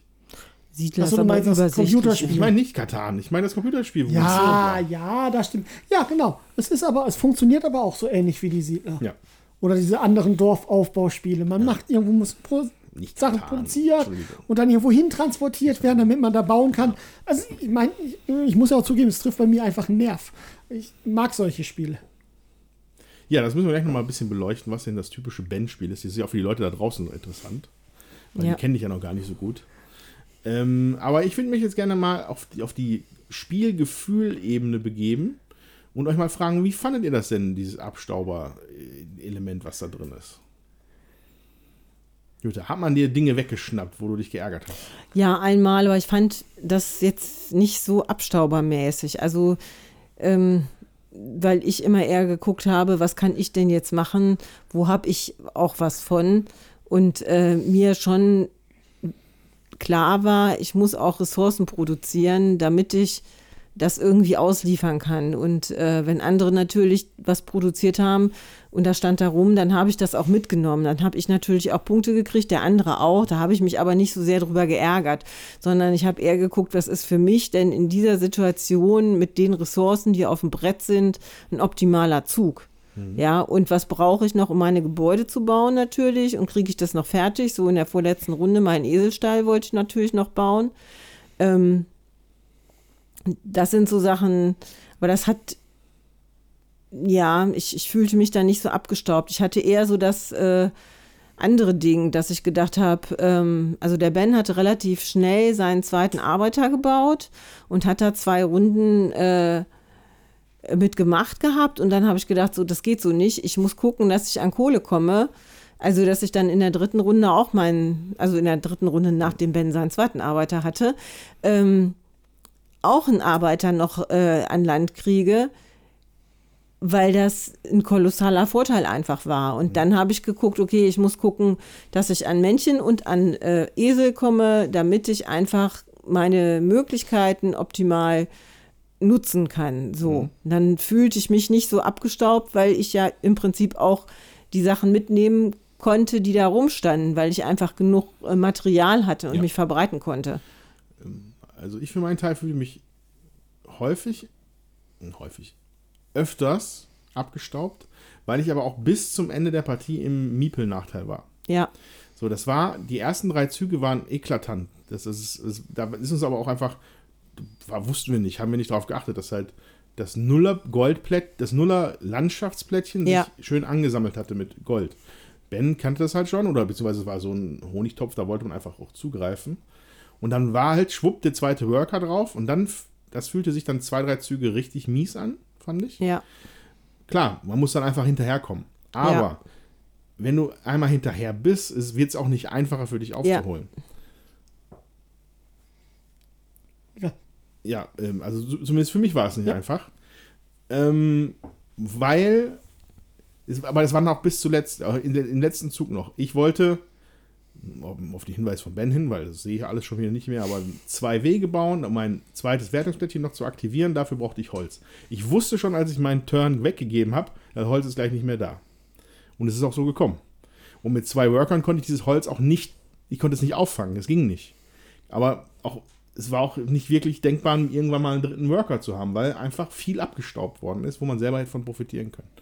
Man kann sich natürlich verdingen und diese Basisressourcen da immer schaffen. Ja, das, das geht, dafür kriegst du Geld. Aber aus diesen Basisressourcen machen die anderen Spieler dann die tollen Ressourcen, die dann da liegen bleiben. Das heißt, du hast dann da auch keine Möglichkeit, da in die Richtung was zu machen.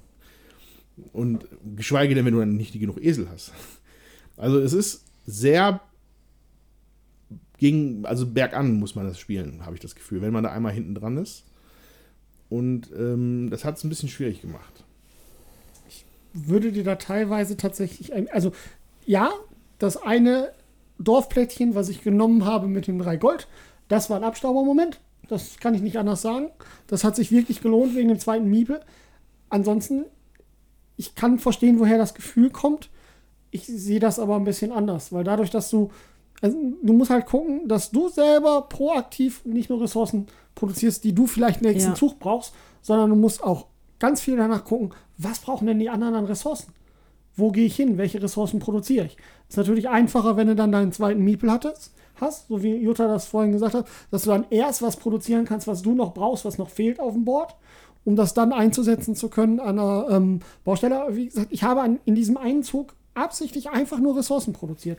Und ich habe immer dann, eigentlich, wenn, wenn ich das nicht brauchte, und es war Holz da, immer ein Brett produziert. Ob ich das brauchte oder nicht, war vollkommen mhm. egal. Weil das steht dann erstmal da. Du hast das produziert, das steht da. Das nimmt diesen Arbeiterplatz weg. Ja. Das kann kein anderer kann da was ja, produzieren. Aber, aber, und dann irgendjemand nimmt das dann. Und dann kriegst du einen Siegpunkt und kriegst ein Geld.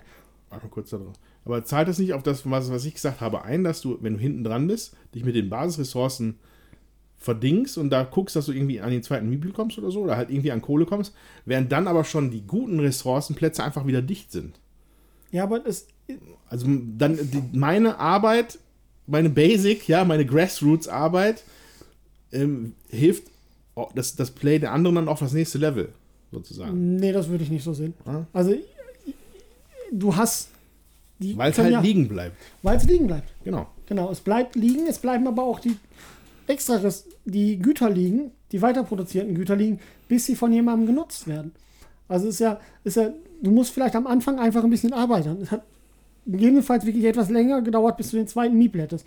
Hattest mhm. vielleicht, dass es einfach, wenn du mehr Fokus darauf gegeben hättest, um an diese fünf Geld zu kommen, mhm. früher, mhm. hättest du vielleicht dieses Gefühl nicht gehabt. Weil die Jutta hatte, ich hatte, ne, wie Jutta gesagt hatte, schnell den zweiten Miepel und die Jutta später, aber die Jutta hat mit deutlichen Punkten gewonnen. Also ich finde, ich, du hast dann auch einen dritten Miepel vor mir gehabt und da war mir klar, ich brauche einen dritten Miepel. Also nein, ich habe dann aber noch eine Runde drauf gespart, weil ich dann den ja. Miepel und zwei Esel direkt gekauft habe. Also sonst zu ineffizient gewesen wäre. Ja. Ähm, und da finde ich, da muss man halt gucken. Und da hast, das war vielleicht auch ein Fehler von dir, Andreas, da dich nicht also dann tatsächlich einfach nur Rohstoffe zu produzieren und zu sagen, so, und ich gucke, dass ich jetzt irgendwie an Geld komme, damit ich mir das zweite Männchen und dann auch das dritte Männchen schneller leisten kann. Mhm. Weil, ähm, klar ist, ist man dann hinten abgehängt. Das kann ich auch verstehen. Ja. Das, das, fühlt sich Absolut. dann auch so an, weil wenn man mehrere Runden äh, immer einen Zug weniger hat als alle anderen, sag ich mal, zuletzt. dann äh, ja. aber gut, das Schicksal liegt ja in meiner eigenen Hand, so ein bisschen. Aber, äh, aber es macht es nicht ich habe das Gefühl, das Spiel hat nicht so einen richtigen. Ich, kann, kann man auch darüber Meinung sein, ob man ein Spiel sowas das Gutes in dem Spiel, aber so ein Catch-up-Mechanismus, das fehlt hier mir so ein bisschen. Ja. ja? Ah ja, ich weiß, was du meinst. Ja. ja. So, das, weiß, ist halt, das ist halt halsabschneiderisch ein bisschen.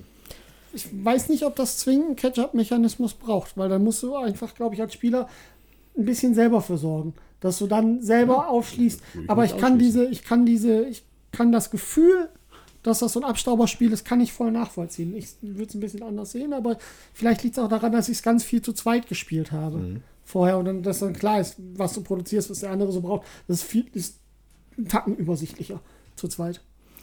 Ähm, wie lange haben wir gespielt? Du hast ja getrackt, hast du auf die Uhr geguckt? Reine Spielzeit würde ich sagen, anderthalb Stunden. Anderthalb Stunden. Ja.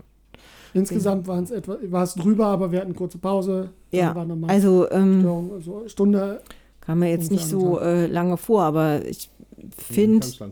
Ja.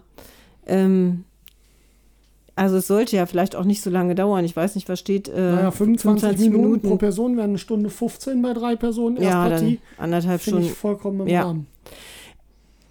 Ja, dann hat sich meine Argumentation in Luft aufgelöst. ich, ich, hat, ich, fand, ich, hat, ich fand, das Spiel hatte enorme Downtime. Weil ich mit, aber gleiche, gleiche Ursache zwei Miepel. Das heißt, ja, ich wusste schon so grob, was ich machen kann. Während äh, Jutta vor allem wirklich viel überlegt hat, hat sie auch dann profitiert von, hat sie noch gewonnen. Ähm, aber das ist natürlich ein Spiel, was sehr viele Variablen mitbringt, mit denen du erstmal kalkulieren musst. Wahrscheinlich ein bisschen zu viel für meinen Geschmack sogar. Ähm, und äh, weil, also, allein schon, dass ich noch diese Esel organisieren muss, das macht mich schon ganz wahnsinnig. Ja. Multitasking. Ähm, ja. Wobei ich finde, das ist nicht, ähm, also eigentlich ist es klar. Du musst Esel haben, damit du deine Dinger transportieren kannst. Das war von Anfang an klar. Wenn du dir anguckst, wie das Dorf gestrickt ist, wo du, ähm, wo die Plätze sind für die Milch und für die Steine und ne, und dann war klar, du brauchst auch Esel, damit du das von A nach B kriegst. Mhm. So, das, das fand ich war relativ zügig klar, auch ohne, dass man ähm, das überblicken muss. Ja. Ne? Also du musst so. aber immer noch an die Kohle kommen. Ja. ja. Und das ist halt, wie gesagt, das ja. ist nicht einfach ohne Arbeiter und äh, da brauchst du einfach relativ schnell relativ mehr. Ja. Und, und, das Abstauben funktioniert ja auch, in, also es, es, hat ja auch mal positiv funktioniert für mich. Das war maßgeblich eine Baustufe der Kirche, die zehn Basisressourcen braucht. Ja, also zehn Basisressourcen, von denen am Anfang maximal neun da sein können. Ja, deswegen war, war, es ganz lange nicht möglich, diese Baustufe überhaupt zu machen, wobei man hätte kaufen können. Ne? Das vergessen mhm. wir. Relativ entspannt sogar für zwei. Aber irgendwann lag dann die Scheune da, die ebenfalls Basisressourcen herstellt. Und dann, ähm, wie, wie, der, wie es das Schicksal wollte, dann hat Jutta, glaube ich, noch die Holzvorräte aufgefüllt und dann waren wir bei genau elf oder zehn, genau. Und dann konnte ich da drauf springen.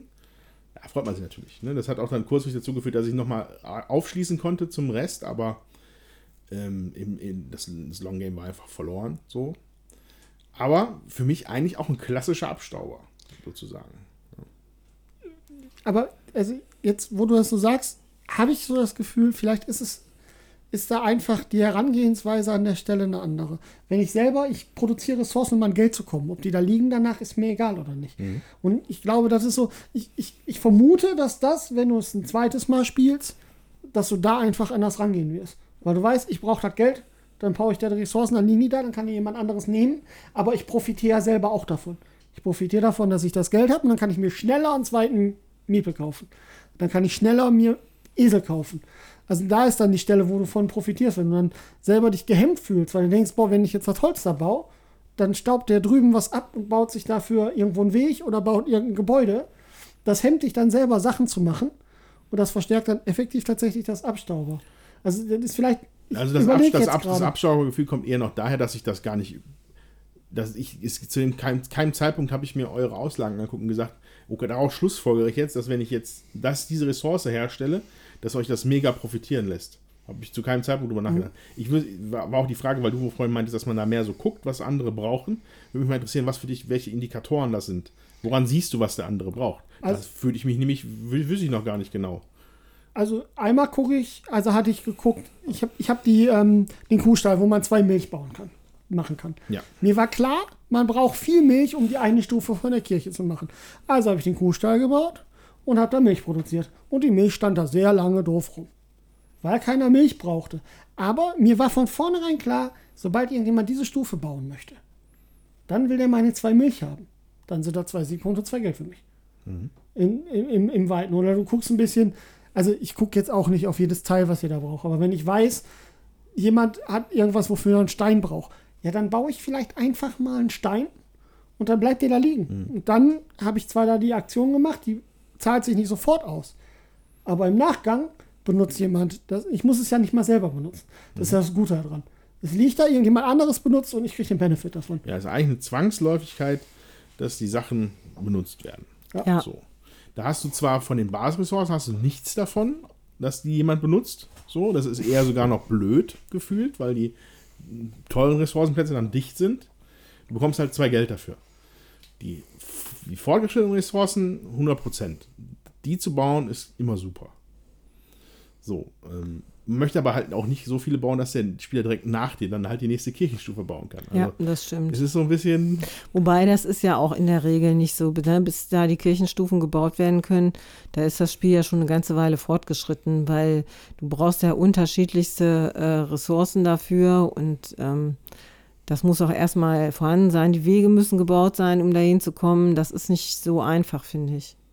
Wo du gerade Wege bauen sagst, die, der Kuhstall war ganz weit außen. Und ich hatte das am Anfang, hätte keiner von euch beiden die Möglichkeit gehabt, ja. da mit euren Eseln überhaupt hinzukommen. Das, das heißt, stimmt. ich hatte da Safe-Milch auch deponiert, wenn ich sie hätte haben wollen. Also, ne, das, das, war schon geplant, dass die Milch da auch ganz weit außen im Dorf ist. Und das ist was, das habe ich festgestellt, das siehst du in deinem ersten Spiel, siehst du es nicht. Im zweiten Spiel wird es auch schon schwierig. Ich habe mich im zweiten Spiel verbaselt. Ich habe dann irgendwann meine Ressourcen so weit außerhalb des Dorfes produziert, dass sie überhaupt, dass die Evi die überhaupt gar nicht benutzt hat und lieber nochmal woanders welche produziert hat und Geld dafür bezahlt hat. Was dann mir letztlich ins Bein geschossen hat, weil ich dann das, ne, die mhm. Punkte und weil es waren auch natürlich aufgewertete Ressourcen, die Punkte und ähm, das Geld nicht dafür gekriegt haben. Also da muss man, da muss man schon so ein bisschen auch die Waage finden. Ja. Wo würd, wir haben es ja beim letzten Mal bei Iki auch besprochen. Wo will ihr das sehen? Ist das hier ein Kennerspiel? Also ich würde sagen, ja. Also äh, ich finde von der, also die Spielmechanik ist relativ einfach, was du machen musst. Die Regeln sind einfach. Aber es ist nicht so einfach, das zu überblicken. Was ist jetzt mein bester Zug? Was könnte ich halt machen? Also ich äh, und dazu kommt noch, dass es halt unübersichtlich ist. So, das äh, finde ich erschwert das Ganze halt auch nochmal. Wenn die Teile jetzt ähm, tatsächlich am Rand mit der Ressource bestückt wären, also mit, mit am Rand äh, mit der Landschaft bestückt wären und innen drin halt nicht und das alles äh, von der Grafik her ähm, übersichtlicher wäre, ich glaube, dann wäre es noch einfacher zu spielen, dann hätte man auch nicht so Schwierigkeiten und wenn es ein bisschen größer wäre. Aber ähm, ist es halt nicht und ich finde, das macht es für mich komplexer. Und auch, dass man halt gucken muss, komm, ich, dass man mit den Miepeln hinterherkommen muss. Also äh, und mit den Eseln hinterherkommen muss. Das ist, finde ich, auch nochmal, ähm, das muss man halt auch irgendwie wissen, damit man es eben auch macht. Das ist, mhm. finde ich, nicht so einfach. Aber von dem, was man grundsätzlich tut, ist es nicht schwer. Ja, also, ich, also aus meiner Warte, aus meiner Sicht komme ich hier mit Kennerspiel nicht aus. Das ist für mich Kennerspiel Plus, weil ich es, das ist, das ist noch nicht, also es ist noch nicht damit getan, die Mechanik zu blicken, weil es tatsächlich gegenüber vielleicht anderen Plättchen-Legespielen einfach sehr interaktiv ist mit den anderen Spielern. Ähm, da, also das ist halt dadurch, dass da eine Ebene drin ist, immer halt, was möchte er, was kriege ich, was, wie, wie manage ich das, ist es ein bisschen, es ist kein, kein, kein, für mich kein Komfortspiel sozusagen. Das ist Hirnschmalzarbeit. So, zumindest war es jetzt heute bei mir so. Ich finde es absolut nicht intuitiv, das Spiel. Und dabei sehen die Hände hoch und die Brauen furchen sich. Deswegen bin ich mal Erst gespannt. Der. Okay, äh, ja, da würde ich hier widersprechen. Also ganz klar, ich glaube, also mechanisch von den Sachen, die man macht, ist es fast noch ein Familienspiel. Ich stelle Miepel irgendwo hin, der macht was, ich muss da Sachen hin transportieren. Wow. Mechanisch. Dadurch, dass das, dadurch, dass das, dass dieser Puzzle-Element und diese un, ähm, ungeraden Teile, das hebt es auf jeden Fall auf ein Kennerniveau und dass du gucken musst, wo deine Auch Sachen sind. Logistik, aber ja. die Logistik, aber die reinen Mechaniken, also sind, du kannst was bauen, du kannst was produzieren oder du kannst was kaufen. Mehr ist es nicht das Komplexe kommt dadurch, dass du deine Logistik im Kopf haben musst und dass du gucken musst, dass, äh, dass du gegebenenfalls Ressourcen für jemand anderen produzierst oder im Vorfeld schon Ressourcen produzierst, die dann erst genutzt werden. Das macht es komplett. Also ein Kennerspiel ist es auf jeden Fall, es ist kein Familienspiel. Ja. Also ne, nicht, dass das falsch verstanden wird, aber ähm, ich finde das mechanisch, also das ist schon, man muss schon denken, aber so ein Hirnverzwirbler ist es jetzt nicht. Ja so sehe ich das auch. Und vielleicht ähm, ist es ja einfach, dass man sagt, äh, also dass man noch sich äh, reindenken kann in andere, das macht es vielleicht noch mal eine Spur komplexer, aber ich finde, das muss man nicht machen, um das gut zu spielen. Ja, du kannst auch einfach gucken, ich brauche Geld, ich brauche Esel, also ich brauche Geld, ich brauche Männchen, ich brauche Esel und dann gucke ich, dass ich mich verteile. Ja, ich habe hier zum Schluss noch zwei Plättchen bekommen. Ähm, das hatte ich überhaupt nicht auf dem Schirm. So. Äh, und damit habe ich auch gewonnen. Und mein Fokus war im Prinzip darauf, tatsächlich zu gucken, ich brauche Männchen, ich brauche Esel. Und ich muss gucken, äh, dass ich meine Rohstoffe gut verticke. Und ich hatte hier ähm, auch, dass ich äh, Kirchenausbauten machen muss. Dafür kriege ich nochmal Punkte. Das Plättchen, das musste ich anlegen. Das war mir wichtig. Das Eselplättchen musste ich anlegen. Das war mir auch wichtig. Also musste ich auch viele Esel produzieren, damit das für mein so und ich denke, so kann man das eben auch spielen. Also es ist so was habe ich, was brauche ich, wofür gibt es Punkte? Also mache ich das. Und das ist. Das hat, du hattest kein, zu keinem Zeitpunkt das Gefühl, oh, das, was ich jetzt machen wollen würde, geht halt gerade gar nicht mehr, weil einfach alles wieder weg ist. Ich hatte das Gefühl, dass, dass ich einen Zug hatte, wo ich gedacht habe, oh scheiße, jetzt hat der Ben das gemacht, das finde ich aber doof. Und dann habe ich geguckt, was kann ich denn stattdessen noch machen? Und gibt es für mich da Möglichkeiten? Und da muss man halt, und das finde ich, ist halt einfach schwierig aufgrund der Buntheit, äh, da einen Überblick zu behalten und zu gucken, was kann ich machen. Das ist aber ja nicht von der Spielmechanik schwierig, sondern von der Optik. aber das Gefühl, was du gerade gesagt hast, hast du schon bei Azul. Da nimmt jemand zwei, zwei von den Fliesen weg, die du gehabt hättest, und schon kannst du das nicht machen. Also das wäre jetzt für mich nicht ein, ein Kennzeichen für ein Kennerspiel. An der Stelle, nur weil jemand, weil du etwas nicht machen kannst, was du vorher geplant hast. Also die wenigsten Spiele, die interaktiv sind, haben das nicht. Und mhm. da, da, durch, durch alle Ebenen. Azul, Iki als Beispiel auch, da stand, hat jemand mir die zwei Schritte weggenommen. Ja, dann konnte ich halt nicht die zwei Schritte nehmen, sondern musste was anderes machen und hätte da irgendwas anderes bleiben müssen. Ähm, ich versuche gerade ja, irgendwie noch ein einfaches sagen, Spiel zu finden, was. Je, je, weniger das zufällig wird, desto Kenner und expertiger wird das. So, eigentlich so rum ist die Kurve. Ne? Genau. Wenn, wenn das halt alles mega planbar wäre, dann wird es schwieriger. So. Ja. ja. Das so. ist es aber nicht. Ja, da ist schon ordentlich auch Zufall drin. Ja. Und wenn dir jemand was wegnimmt, ja, das ist, das passiert auch. Aber, also, weiß nicht, ich versuche gerade noch ein einfaches. The River.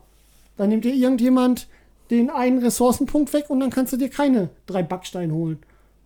Und der kriegt vielleicht nur einen Backstein, weil er in seinem Spielfeld. Also, der nimmt dir halt auch den Worker Placement.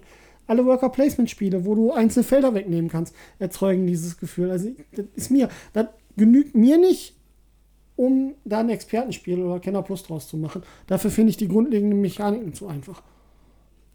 Also ich stimme dem, dem Ben auch zu und es ist halt ein Spiel, wo du wirklich die Sachen wegnehmen kannst. Aber in der Regel gibt es ja noch andere Sachen, die du machen kannst. Und das geht darum, zu gucken, wie hole ich aus meinen Zügen die, die meisten Punkte raus oder was, was kann ich machen, damit ich möglichst viele Punkte raushole.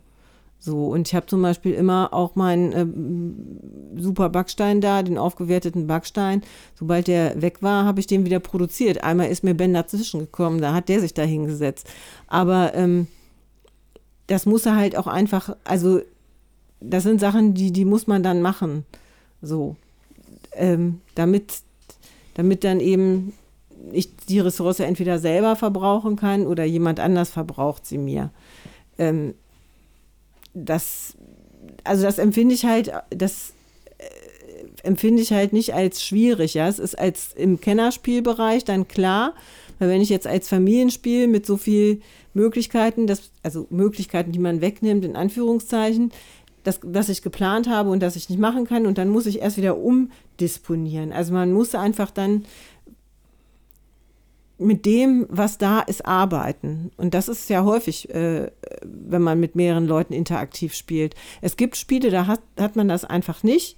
Da kann jeder äh, schön fröhlich vor sich hin puzzeln und äh, schönen Spiele. Man das ist kriegt, eine Meinung. Dann, dann kriegt man halt ähm, die Ressourcen noch, aber sobald das ein bisschen konfrontativ ist, äh, oder dann, dann muss man halt gucken, wie ist die Situation. Das ist ja bei Five Tribes auch. Ja, da schmeißt in jeder Runde jemand anders die Hand, diese ähm, Miepelchen da wieder aufs äh, Brett und platziert die anders. Und ich muss jedes Mal, wenn ich dran bin, äh, gucken, kann ich das noch machen oder nicht. Und mit mehr Leuten ich spiele, desto öfter muss ich gucken, sag ich mal. Mhm das entwickelt dann eben auch Downtime. Ne? Und da kann ich auch verstehen, das muss man dann eben auch aushalten können, weil sich die Situation auf dem Brett ja tatsächlich, bevor man dran ist, auch immer noch mal ändern kann. Und dann muss man wieder gucken, oh, was, was mache ich jetzt. Dafür finde ich. Hier hat sich eigentlich immer geändert. Ja, und dafür äh, fand ich, ging es ja dann doch noch relativ zügig, weil man einfach tatsächlich gar nicht so viel machen kann. Ne? Ich kann bauen, ich kann produzieren, äh, ich kann Kaufen. Kaufen, ja. Und verkaufen, aber handeln. Ne, also das hielt sich dann doch in Grenzen.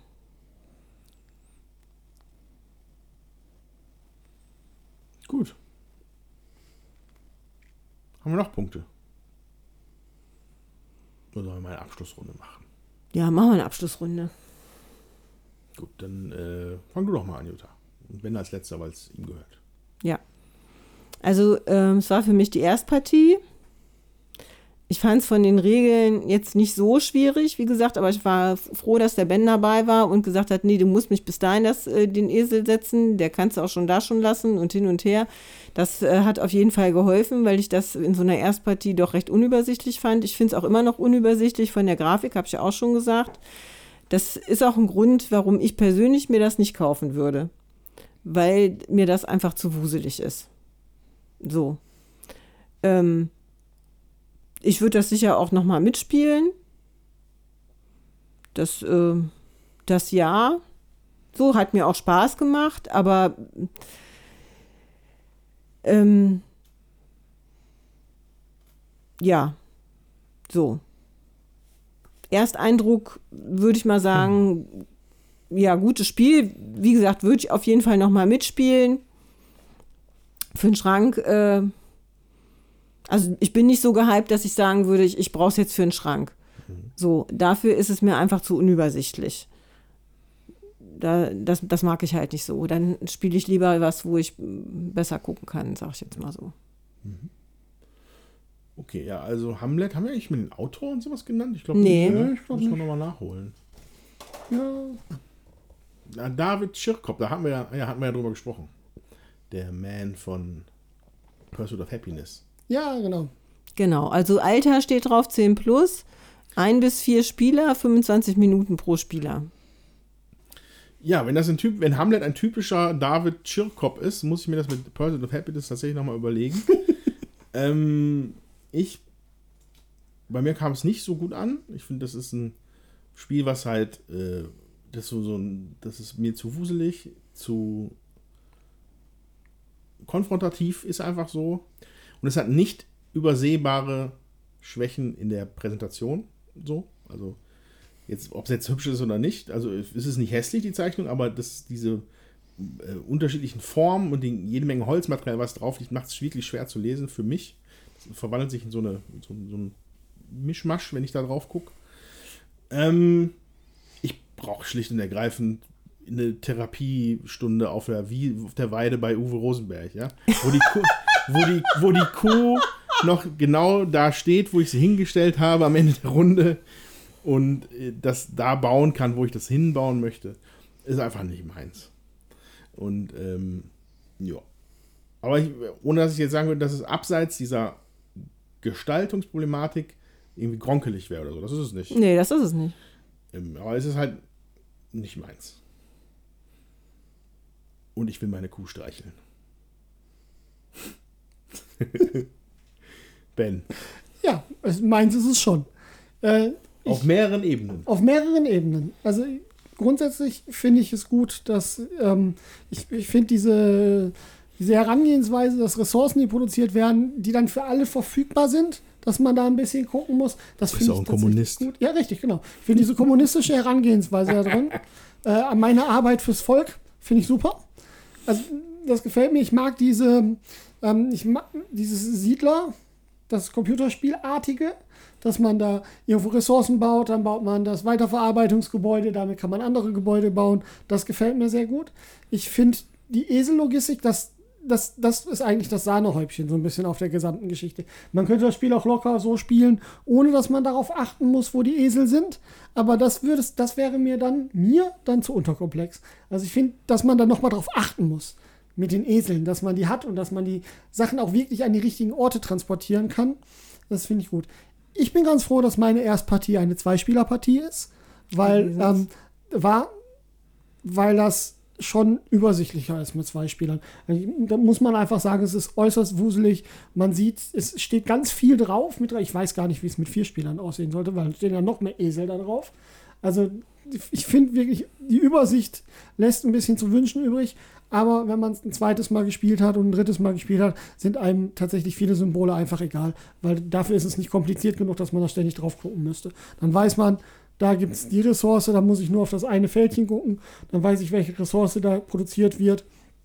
Und der Rest interessiert einen eigentlich nicht mehr. Weil man, es, das kann man sich merken, die drei, es gibt drei Ressourcen, es gibt drei, äh, es gibt vier Güter, die weiterverarbeitet sind und da hört es dann schon auch auf. Es ist nicht, es ist nicht so viel Stuff, es ist trotzdem so gesehen mega wuselig. Ich würde es wieder spielen. Ich finde es super. ich möchte gerne gern die Siedler, Computerspiel-Siedler-Referenz ein bisschen korrigieren. Das wäre wie die Siedler auf dem Computer, wenn die alle rennen würden. und mit Ellenbogen, ausgestreckten Ellenbogen, irgendwelche Leute wegsmashen, damit sie an die Ressourcen kommen. Ähm, und während das Siedler am Computer einfach, einfach gemütlich die Leute da hin und her gelaufen sind. Das Spiel hier ist nicht gemütlich. Ach, das würde ich so nicht sagen. Also, ja, ich meine, da sieht man halt, sage ich jetzt einfach mal, die, die ähm, unterschiedliche Spielweise, ja, was, was der eine gemütlich und der andere ungemütlich findet. Also, ne, der Andreas lieber äh, die eigenen Sachen und mit denen baue ich dann weiter und der Ben lieber, ich gucke mal, was da passiert und dann gucke ich mal, was ich dann machen kann damit. Ja. Und äh, das sind ja zwei total unterschiedliche Herangehensweisen auch an so ein Spiel, also ein Spiel überhaupt. Ja, und dann ist ja auch klar, wenn jetzt dir, Andreas, das eine mehr liegt, dass du sagst, ich, meine Kuh muss im Stall stehen und da bleibt die dann auch da Bleib stehen, da, damit, ich, damit ich dann da ein Baby produzieren kann, was auch immer, oder ich die schlachte, das entscheide ich dann das selber. Das entscheide ich noch zu entscheiden, bevor jemand anders die Kuh da rausschleppt. Genau. Äh, hm. Das, das ist, sind halt auch zwei total unterschiedliche Grundmechaniken. Ne? Also, ähm, so, das eine ist, ich baue selber für mich auf und äh, dann kann mir vielleicht jemand einen Platz streitig machen. Und, äh, aber meine Kuh habe ich noch. Und das andere ist halt, ähm, ja, also Strategie trifft Taktik, würde ich sagen. Ne? Ich muss mich auf das aktuelle Spielgeschehen ja. anpassen und muss daraus dann das Beste machen. Ja, Strategie trifft Taktik. Ja. ja. Also der Andreas brockelt einfach gerne ein bisschen für sich rum. Das ist so. Aber da sind wir, ja, es ist. Da sind Wobei, das ist ja nicht das, was du nicht auch magst. Nein, nein, das also, mag ich auch, aber ja. ich, mir reicht auch das also andere. Ich mag das auch so, aber wenn ich mir. Ja, aber das ist, das ist aber vielleicht ein bisschen das, was ich mit typischen Ben-Spiel meinte. Das ist, wir glaube ich, vor langer Zeit war es hier Heroes of Land, Air and Sea. Ach, großartig. Es muss, es muss schon ein bisschen auf die Glocke geben. Dann gefällt es den Ben gut. Nein, also ich tatsächlich ist Heroes of Land, Air and Sea, ich spiele das selten sehr konfrontativ. Aber es gibt die Möglichkeit dazu. Ja. Das Langweilige an Katan ist, dass man nichts wegbomben kann. so, ich habe es gesagt und ich bleibe dabei. Ja, also habt ihr jetzt deutlich gehört, wie Andreas und Ben an Spiele rangehen. Von daher, ihr Lieben, teilt uns doch mal mit, wie ihr das so seht, welche Spiele euch am liebsten sind. Äh, ob ihr mehr zu der Andreas-Fraktion gehört oder zur Ben-Fraktion oder ob ihr beides gerne mögt. Und ähm, ja, ob ihr äh, Hamlet auch schon mal die Möglichkeit hatte zu spielen und wie es euch gefallen hat. Das würde mich auch interessieren. Und ob es mit vier Spielern nochmal gänzlich anders sein wird. Das äh, ist halt auch nochmal so ein Punkt. Und wir freuen uns auf jeden Fall von euch zu hören. Und zwar, wenn ihr uns im Discord schreibt. Genau. Oder äh, ihr könnt auch im Discord eine Nachricht natürlich aufsprechen. Ich glaube, das geht auch. Das oh, weiß ich gar nicht. Das, ich glaube, das geht auch. Äh, oder ähm, uns eine E-Mail schreibt unter würfelwerferpodcast.gmail.com. Genau. Und wenn ihr Abstauber da draußen äh, vielleicht noch, ja, weiß ich nicht. Fünf Güter fünf, für uns fünf. Fünf Güter für euch habt, für uns habt, die, bevor die jemand wegschnappt, gebt die lieber doch mir oder uns, besser gesagt. Und ähm, gebt uns ein nettes Review bei dem Podcast-Anbieter eurer Wahl, sei es Spotify, iTunes oder was auch immer. Und ähm, das wäre sehr schön, weil da würden wir noch viel mehr so tolle Zuhörer wie euch bekommen. Und äh, es bleibt nichts anderes darüber zu sagen als Tschüss, bis zum nächsten Mal. Macht's gut. Tschüss. Tschüss.